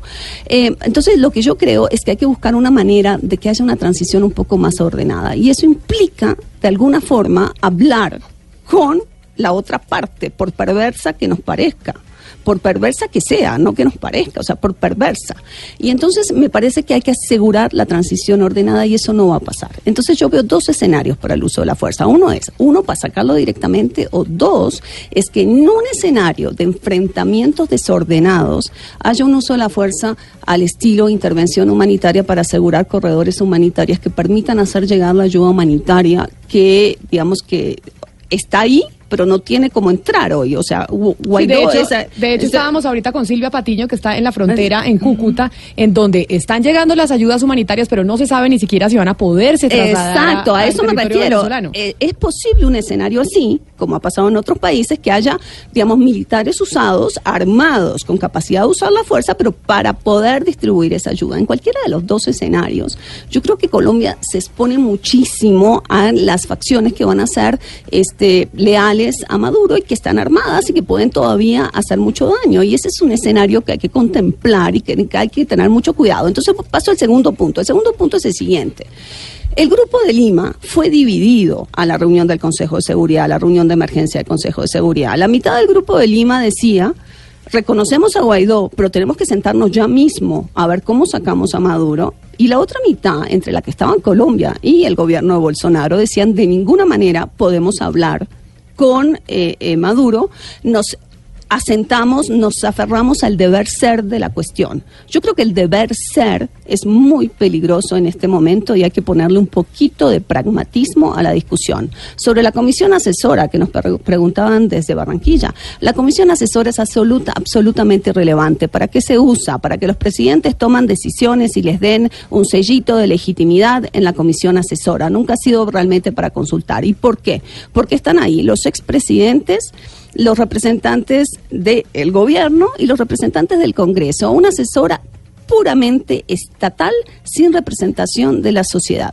Y es que ya que usted menciona el grupo de Lima, es tan importante el tema que estamos tratando hoy precisamente por eso, porque Canadá convocó una reunión para, hacia, hacia el grupo de Lima y ahí están todos eh, pues los países que hacen parte del grupo discutiendo ese apoyo al gobierno de Juan Guaidó. Pero sobre eso que dice Laura Marcos, usted que sí está de acuerdo con el accionar del gobierno del presidente Iván Duque frente al tema de Venezuela, ¿usted tiene claro cuál sería la salida en caso de que haya, eh, de- digamos, de que seamos, de que sea exitoso Colombia en este, en este liderazgo de acabar con el, con el gobierno de Nicolás Maduro. ¿Cuál es, eh, eh, se sabe qué va a pasar el día después? No, no se sabe, pero Laura dijo el day after el día después va a ser trágico, va a ser larguísimo, no va a ser un day after de un día, va a ser un day after de muchos años de reconstruir lo que es una economía destruida, un tejido social completamente aniquilado por la polarización que fue eh, impulsada por el mismo Chávez que dividió la sociedad en dos, los que ello- él llamaba el pueblo eran únicamente los que apoyaban a Chávez, los que no apoyaban a Chávez no eran parte del pueblo, sino parte de los conspiradores y los que estaban buscando tumbarlo. Por lo tanto, el day after en Venezuela es muy complicado. Pero, pero entonces eso, me, eso, eso me lleva, eso me lleva a preguntarle otra cosa, porque siempre hemos visto la intervención norteamericana cuando ven países en donde hay dictaduras o que ellos consideran que son dictaduras y nunca saben cuál va a ser el día después. Y eso es lo que vemos, por ejemplo, en las intervenciones en Oriente Medio que usted es experto. Entonces, ¿realmente al final no termina siendo el remedio peor que la enfermedad? En caso de una intervención hay demasiadas variables y las intervenciones de Estados Unidos para derrocar a Saddam Hussein, la de la OTAN para derrocar a Gaddafi fue una completa calamidad, eso no hay duda alguna. Por eso eh, digo que el cerco diplomático en este momento, y lo mismo lo dijo Laura ya, Maduro tiene que salir de alguna forma y en algún momento va a tener que salir y, sin la necesidad de una intervención militar que llegue con aviones y con bombardeos a Miraflores. Y eso esperemos que sea la salida. Y ahí viene el day after. El day after están los colectivos armados por, por, eh, por Maduro, por Chávez y por los cubanos que lo que hacen es matar manifestantes en las calles. Entonces, todo ese control que hay que hacer el día después va a ser muy complicado. Pero en últimas lo que se va a lograr es que después de un tiempo se restaura la democracia en Venezuela, se restaura la estabilidad económica que va a tardar muchísimos años y se genera una situación donde ese experimento de echar para atrás la democratización del continente que empezó en los años 90 se logra detener por parte de una presión diplomática de los países del continente. Pero, ahí está el gran mérito. Pero lo que pasa es que si no, no es muy peligroso no saber cuál va a ser el, el día después y a qué costo, a qué costo social al final puede terminar siendo mucho más costoso. el costo social ya es, es que el costo social ya está. Es imposible saber cómo va a ser exactamente, porque el costo social ya está. Usted tiene unas, un, usted tenemos acá dos millones y medio de refugiados venezolanos, es parte del costo social. Tenemos gente que se está muriendo en los hospitales porque no hay medicina, ese es el costo social.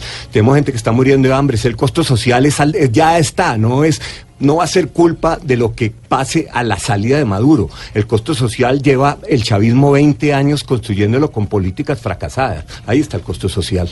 Yo realmente temo que esto termine en un escenario tan fragmentado como una Siria latinoamericana después, de, después de que se vaya Maduro. Por eso creo, estoy convencida de que es necesario darle, porque Maduro, Maduro se va, ¿no? Pero Maduro no está solo, hay un chavismo, hay todo, está todo el Estado permeado por un, por un chavismo.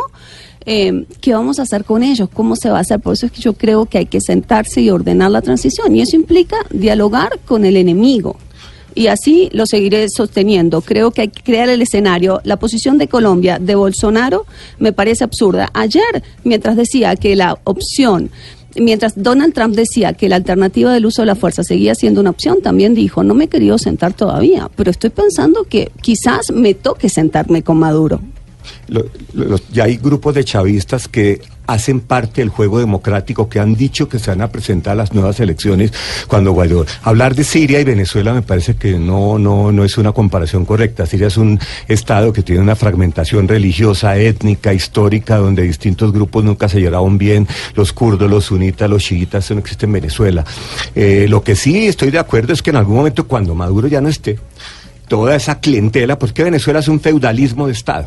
Venezuela tiene un 20% de la población que depende de los CLAPS, que depende de la ayuda del gobierno, que trabaja para PDVSA, eh, que trabaja para el Estado, que, que, que comen gracias a Maduro. Yo no veo que sea tan dificultoso a esa población traerla a una construcción democrática. ¿Por qué va a ser difícil? Yo no he visto que Guaidó diga que va a perseguir a los chavistas ni nada. Guaidó está buscando llamar elecciones. Ya hay varios chavistas que han dicho que se van a presentar. Me parece que todo está servido para que se evite llegar a una situación como la que se está planteando. Pero mire, es que volvemos al tema de que estamos eh, concentrando todo el tema de la política exterior en Venezuela. Y la política exterior de Colombia no es solo Venezuela, es un factor que nos afecta porque es nuestro país vecino.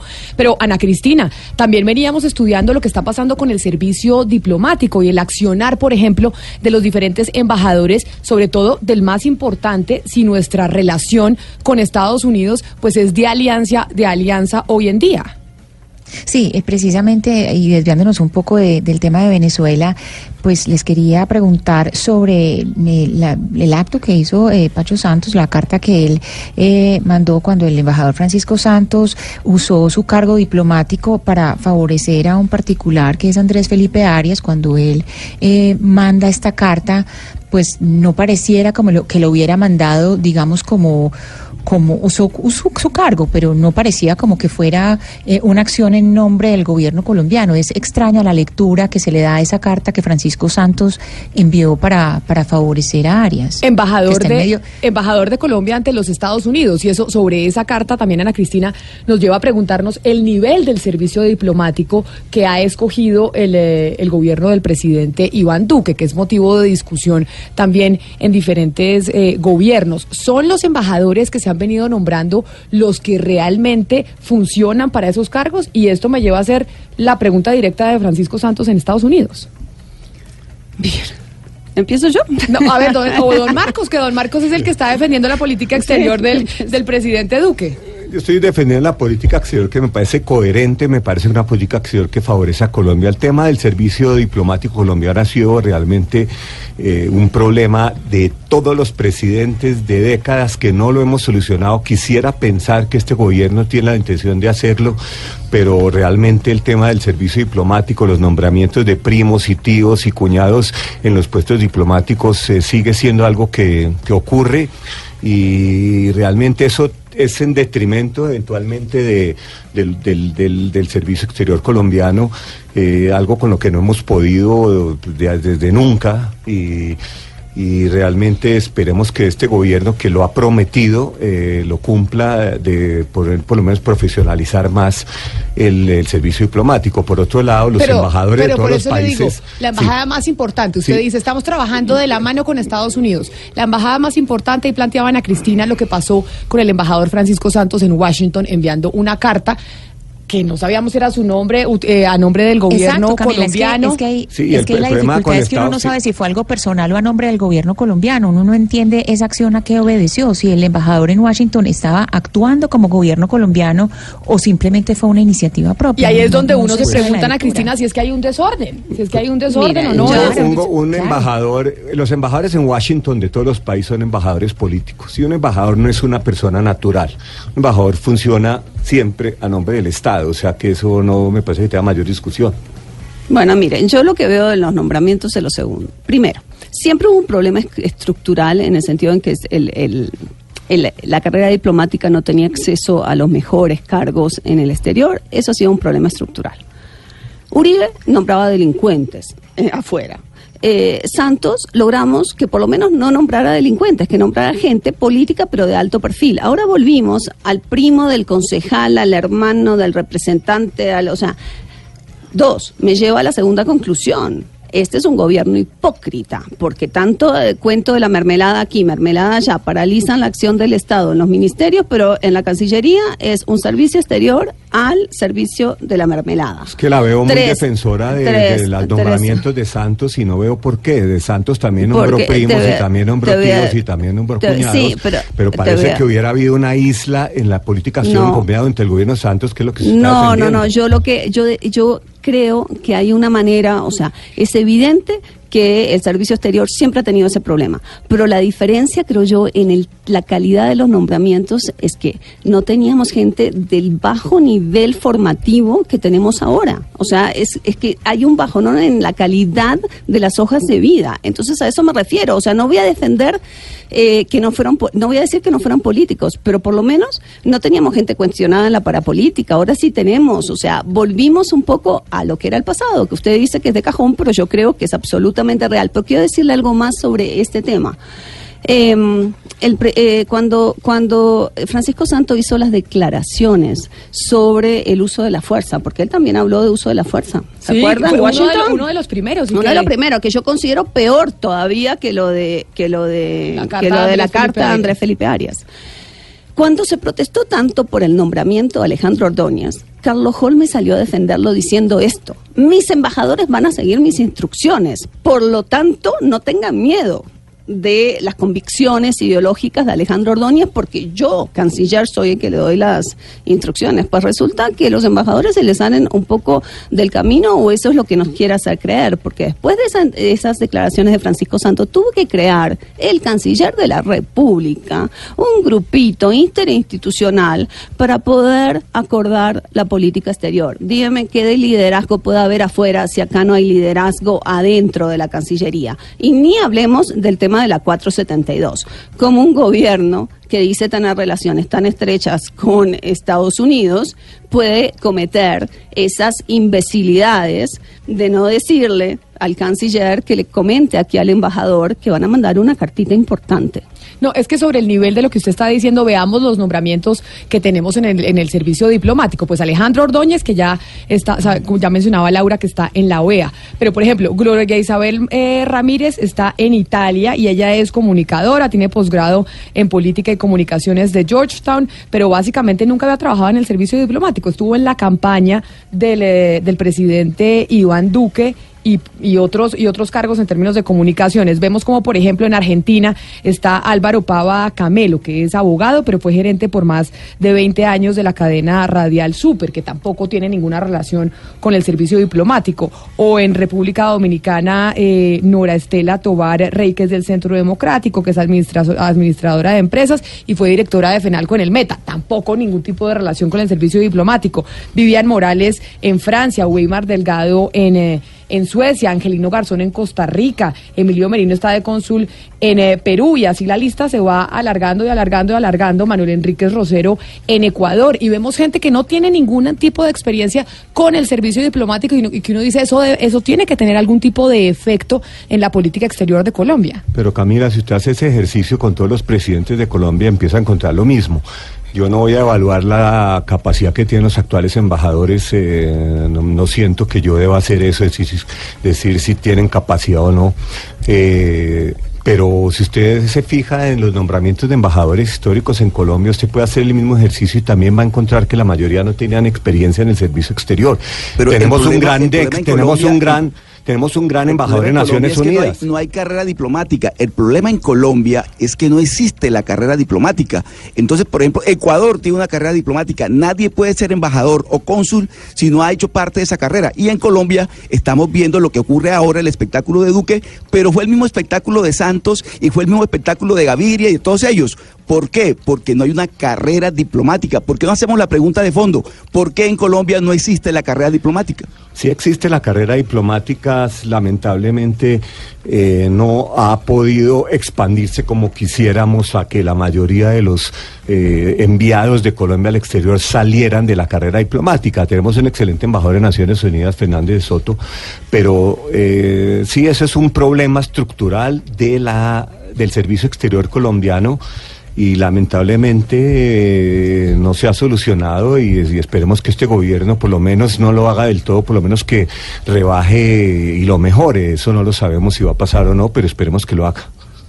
No, pero lo de Weimar Delgado, el exgobernador del Valle, profesor Peckel, sí es un caso insólito. O sea, lo nombra el embajador en Suecia, no habla inglés y le dice el, el, canciller, no, vaya a estudiar, haga un curso de inglés para luego sí asuma en la embajada. Eso es un caso fuera de lo de lo común. Sí, tuvimos un embajador que se orinaba en la puerta de la embajada en Uruguay. O sea, hemos, casos hemos tenido de todos. O sea, en esto entonces no estamos peor ni mejor de lo que históricamente hemos estado con el tema del servicio exterior. Lo que pasa es que es un gobierno que está empezando muy visible y, lleva seis meses y entonces todo se, todo se ve más. Pero todos los gobiernos han tenido embajadores de ese estilo y no creo que el gobierno de Duque sea la excepción ni que sea peor que los anteriores. Claro, pero como se estaba haciendo en el, en el pasado, profesor Peckel, quiere decir que entonces no es tan grave que se esté haciendo en este, en este gobierno. Es, gravísimo. Pero además, sobre todo cuando, cuando la gente, o sea, muchas personas terminaron votando en las elecciones presidenciales bajo la promesa de que las cosas iban a cambiar y que realmente la relación política o la relación de los cargos que se iban a nombrar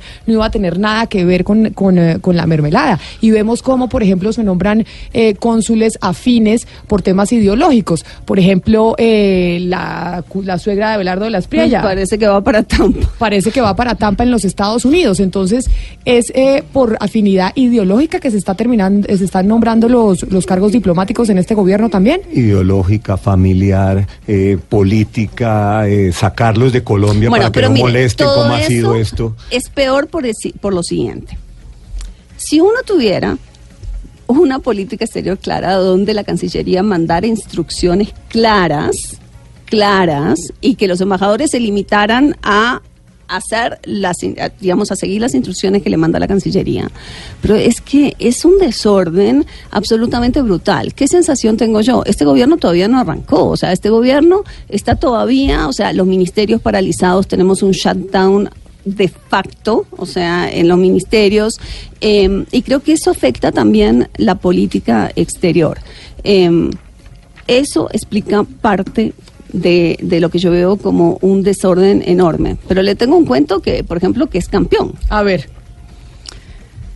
Agencia Internacional para las Energías Renovables.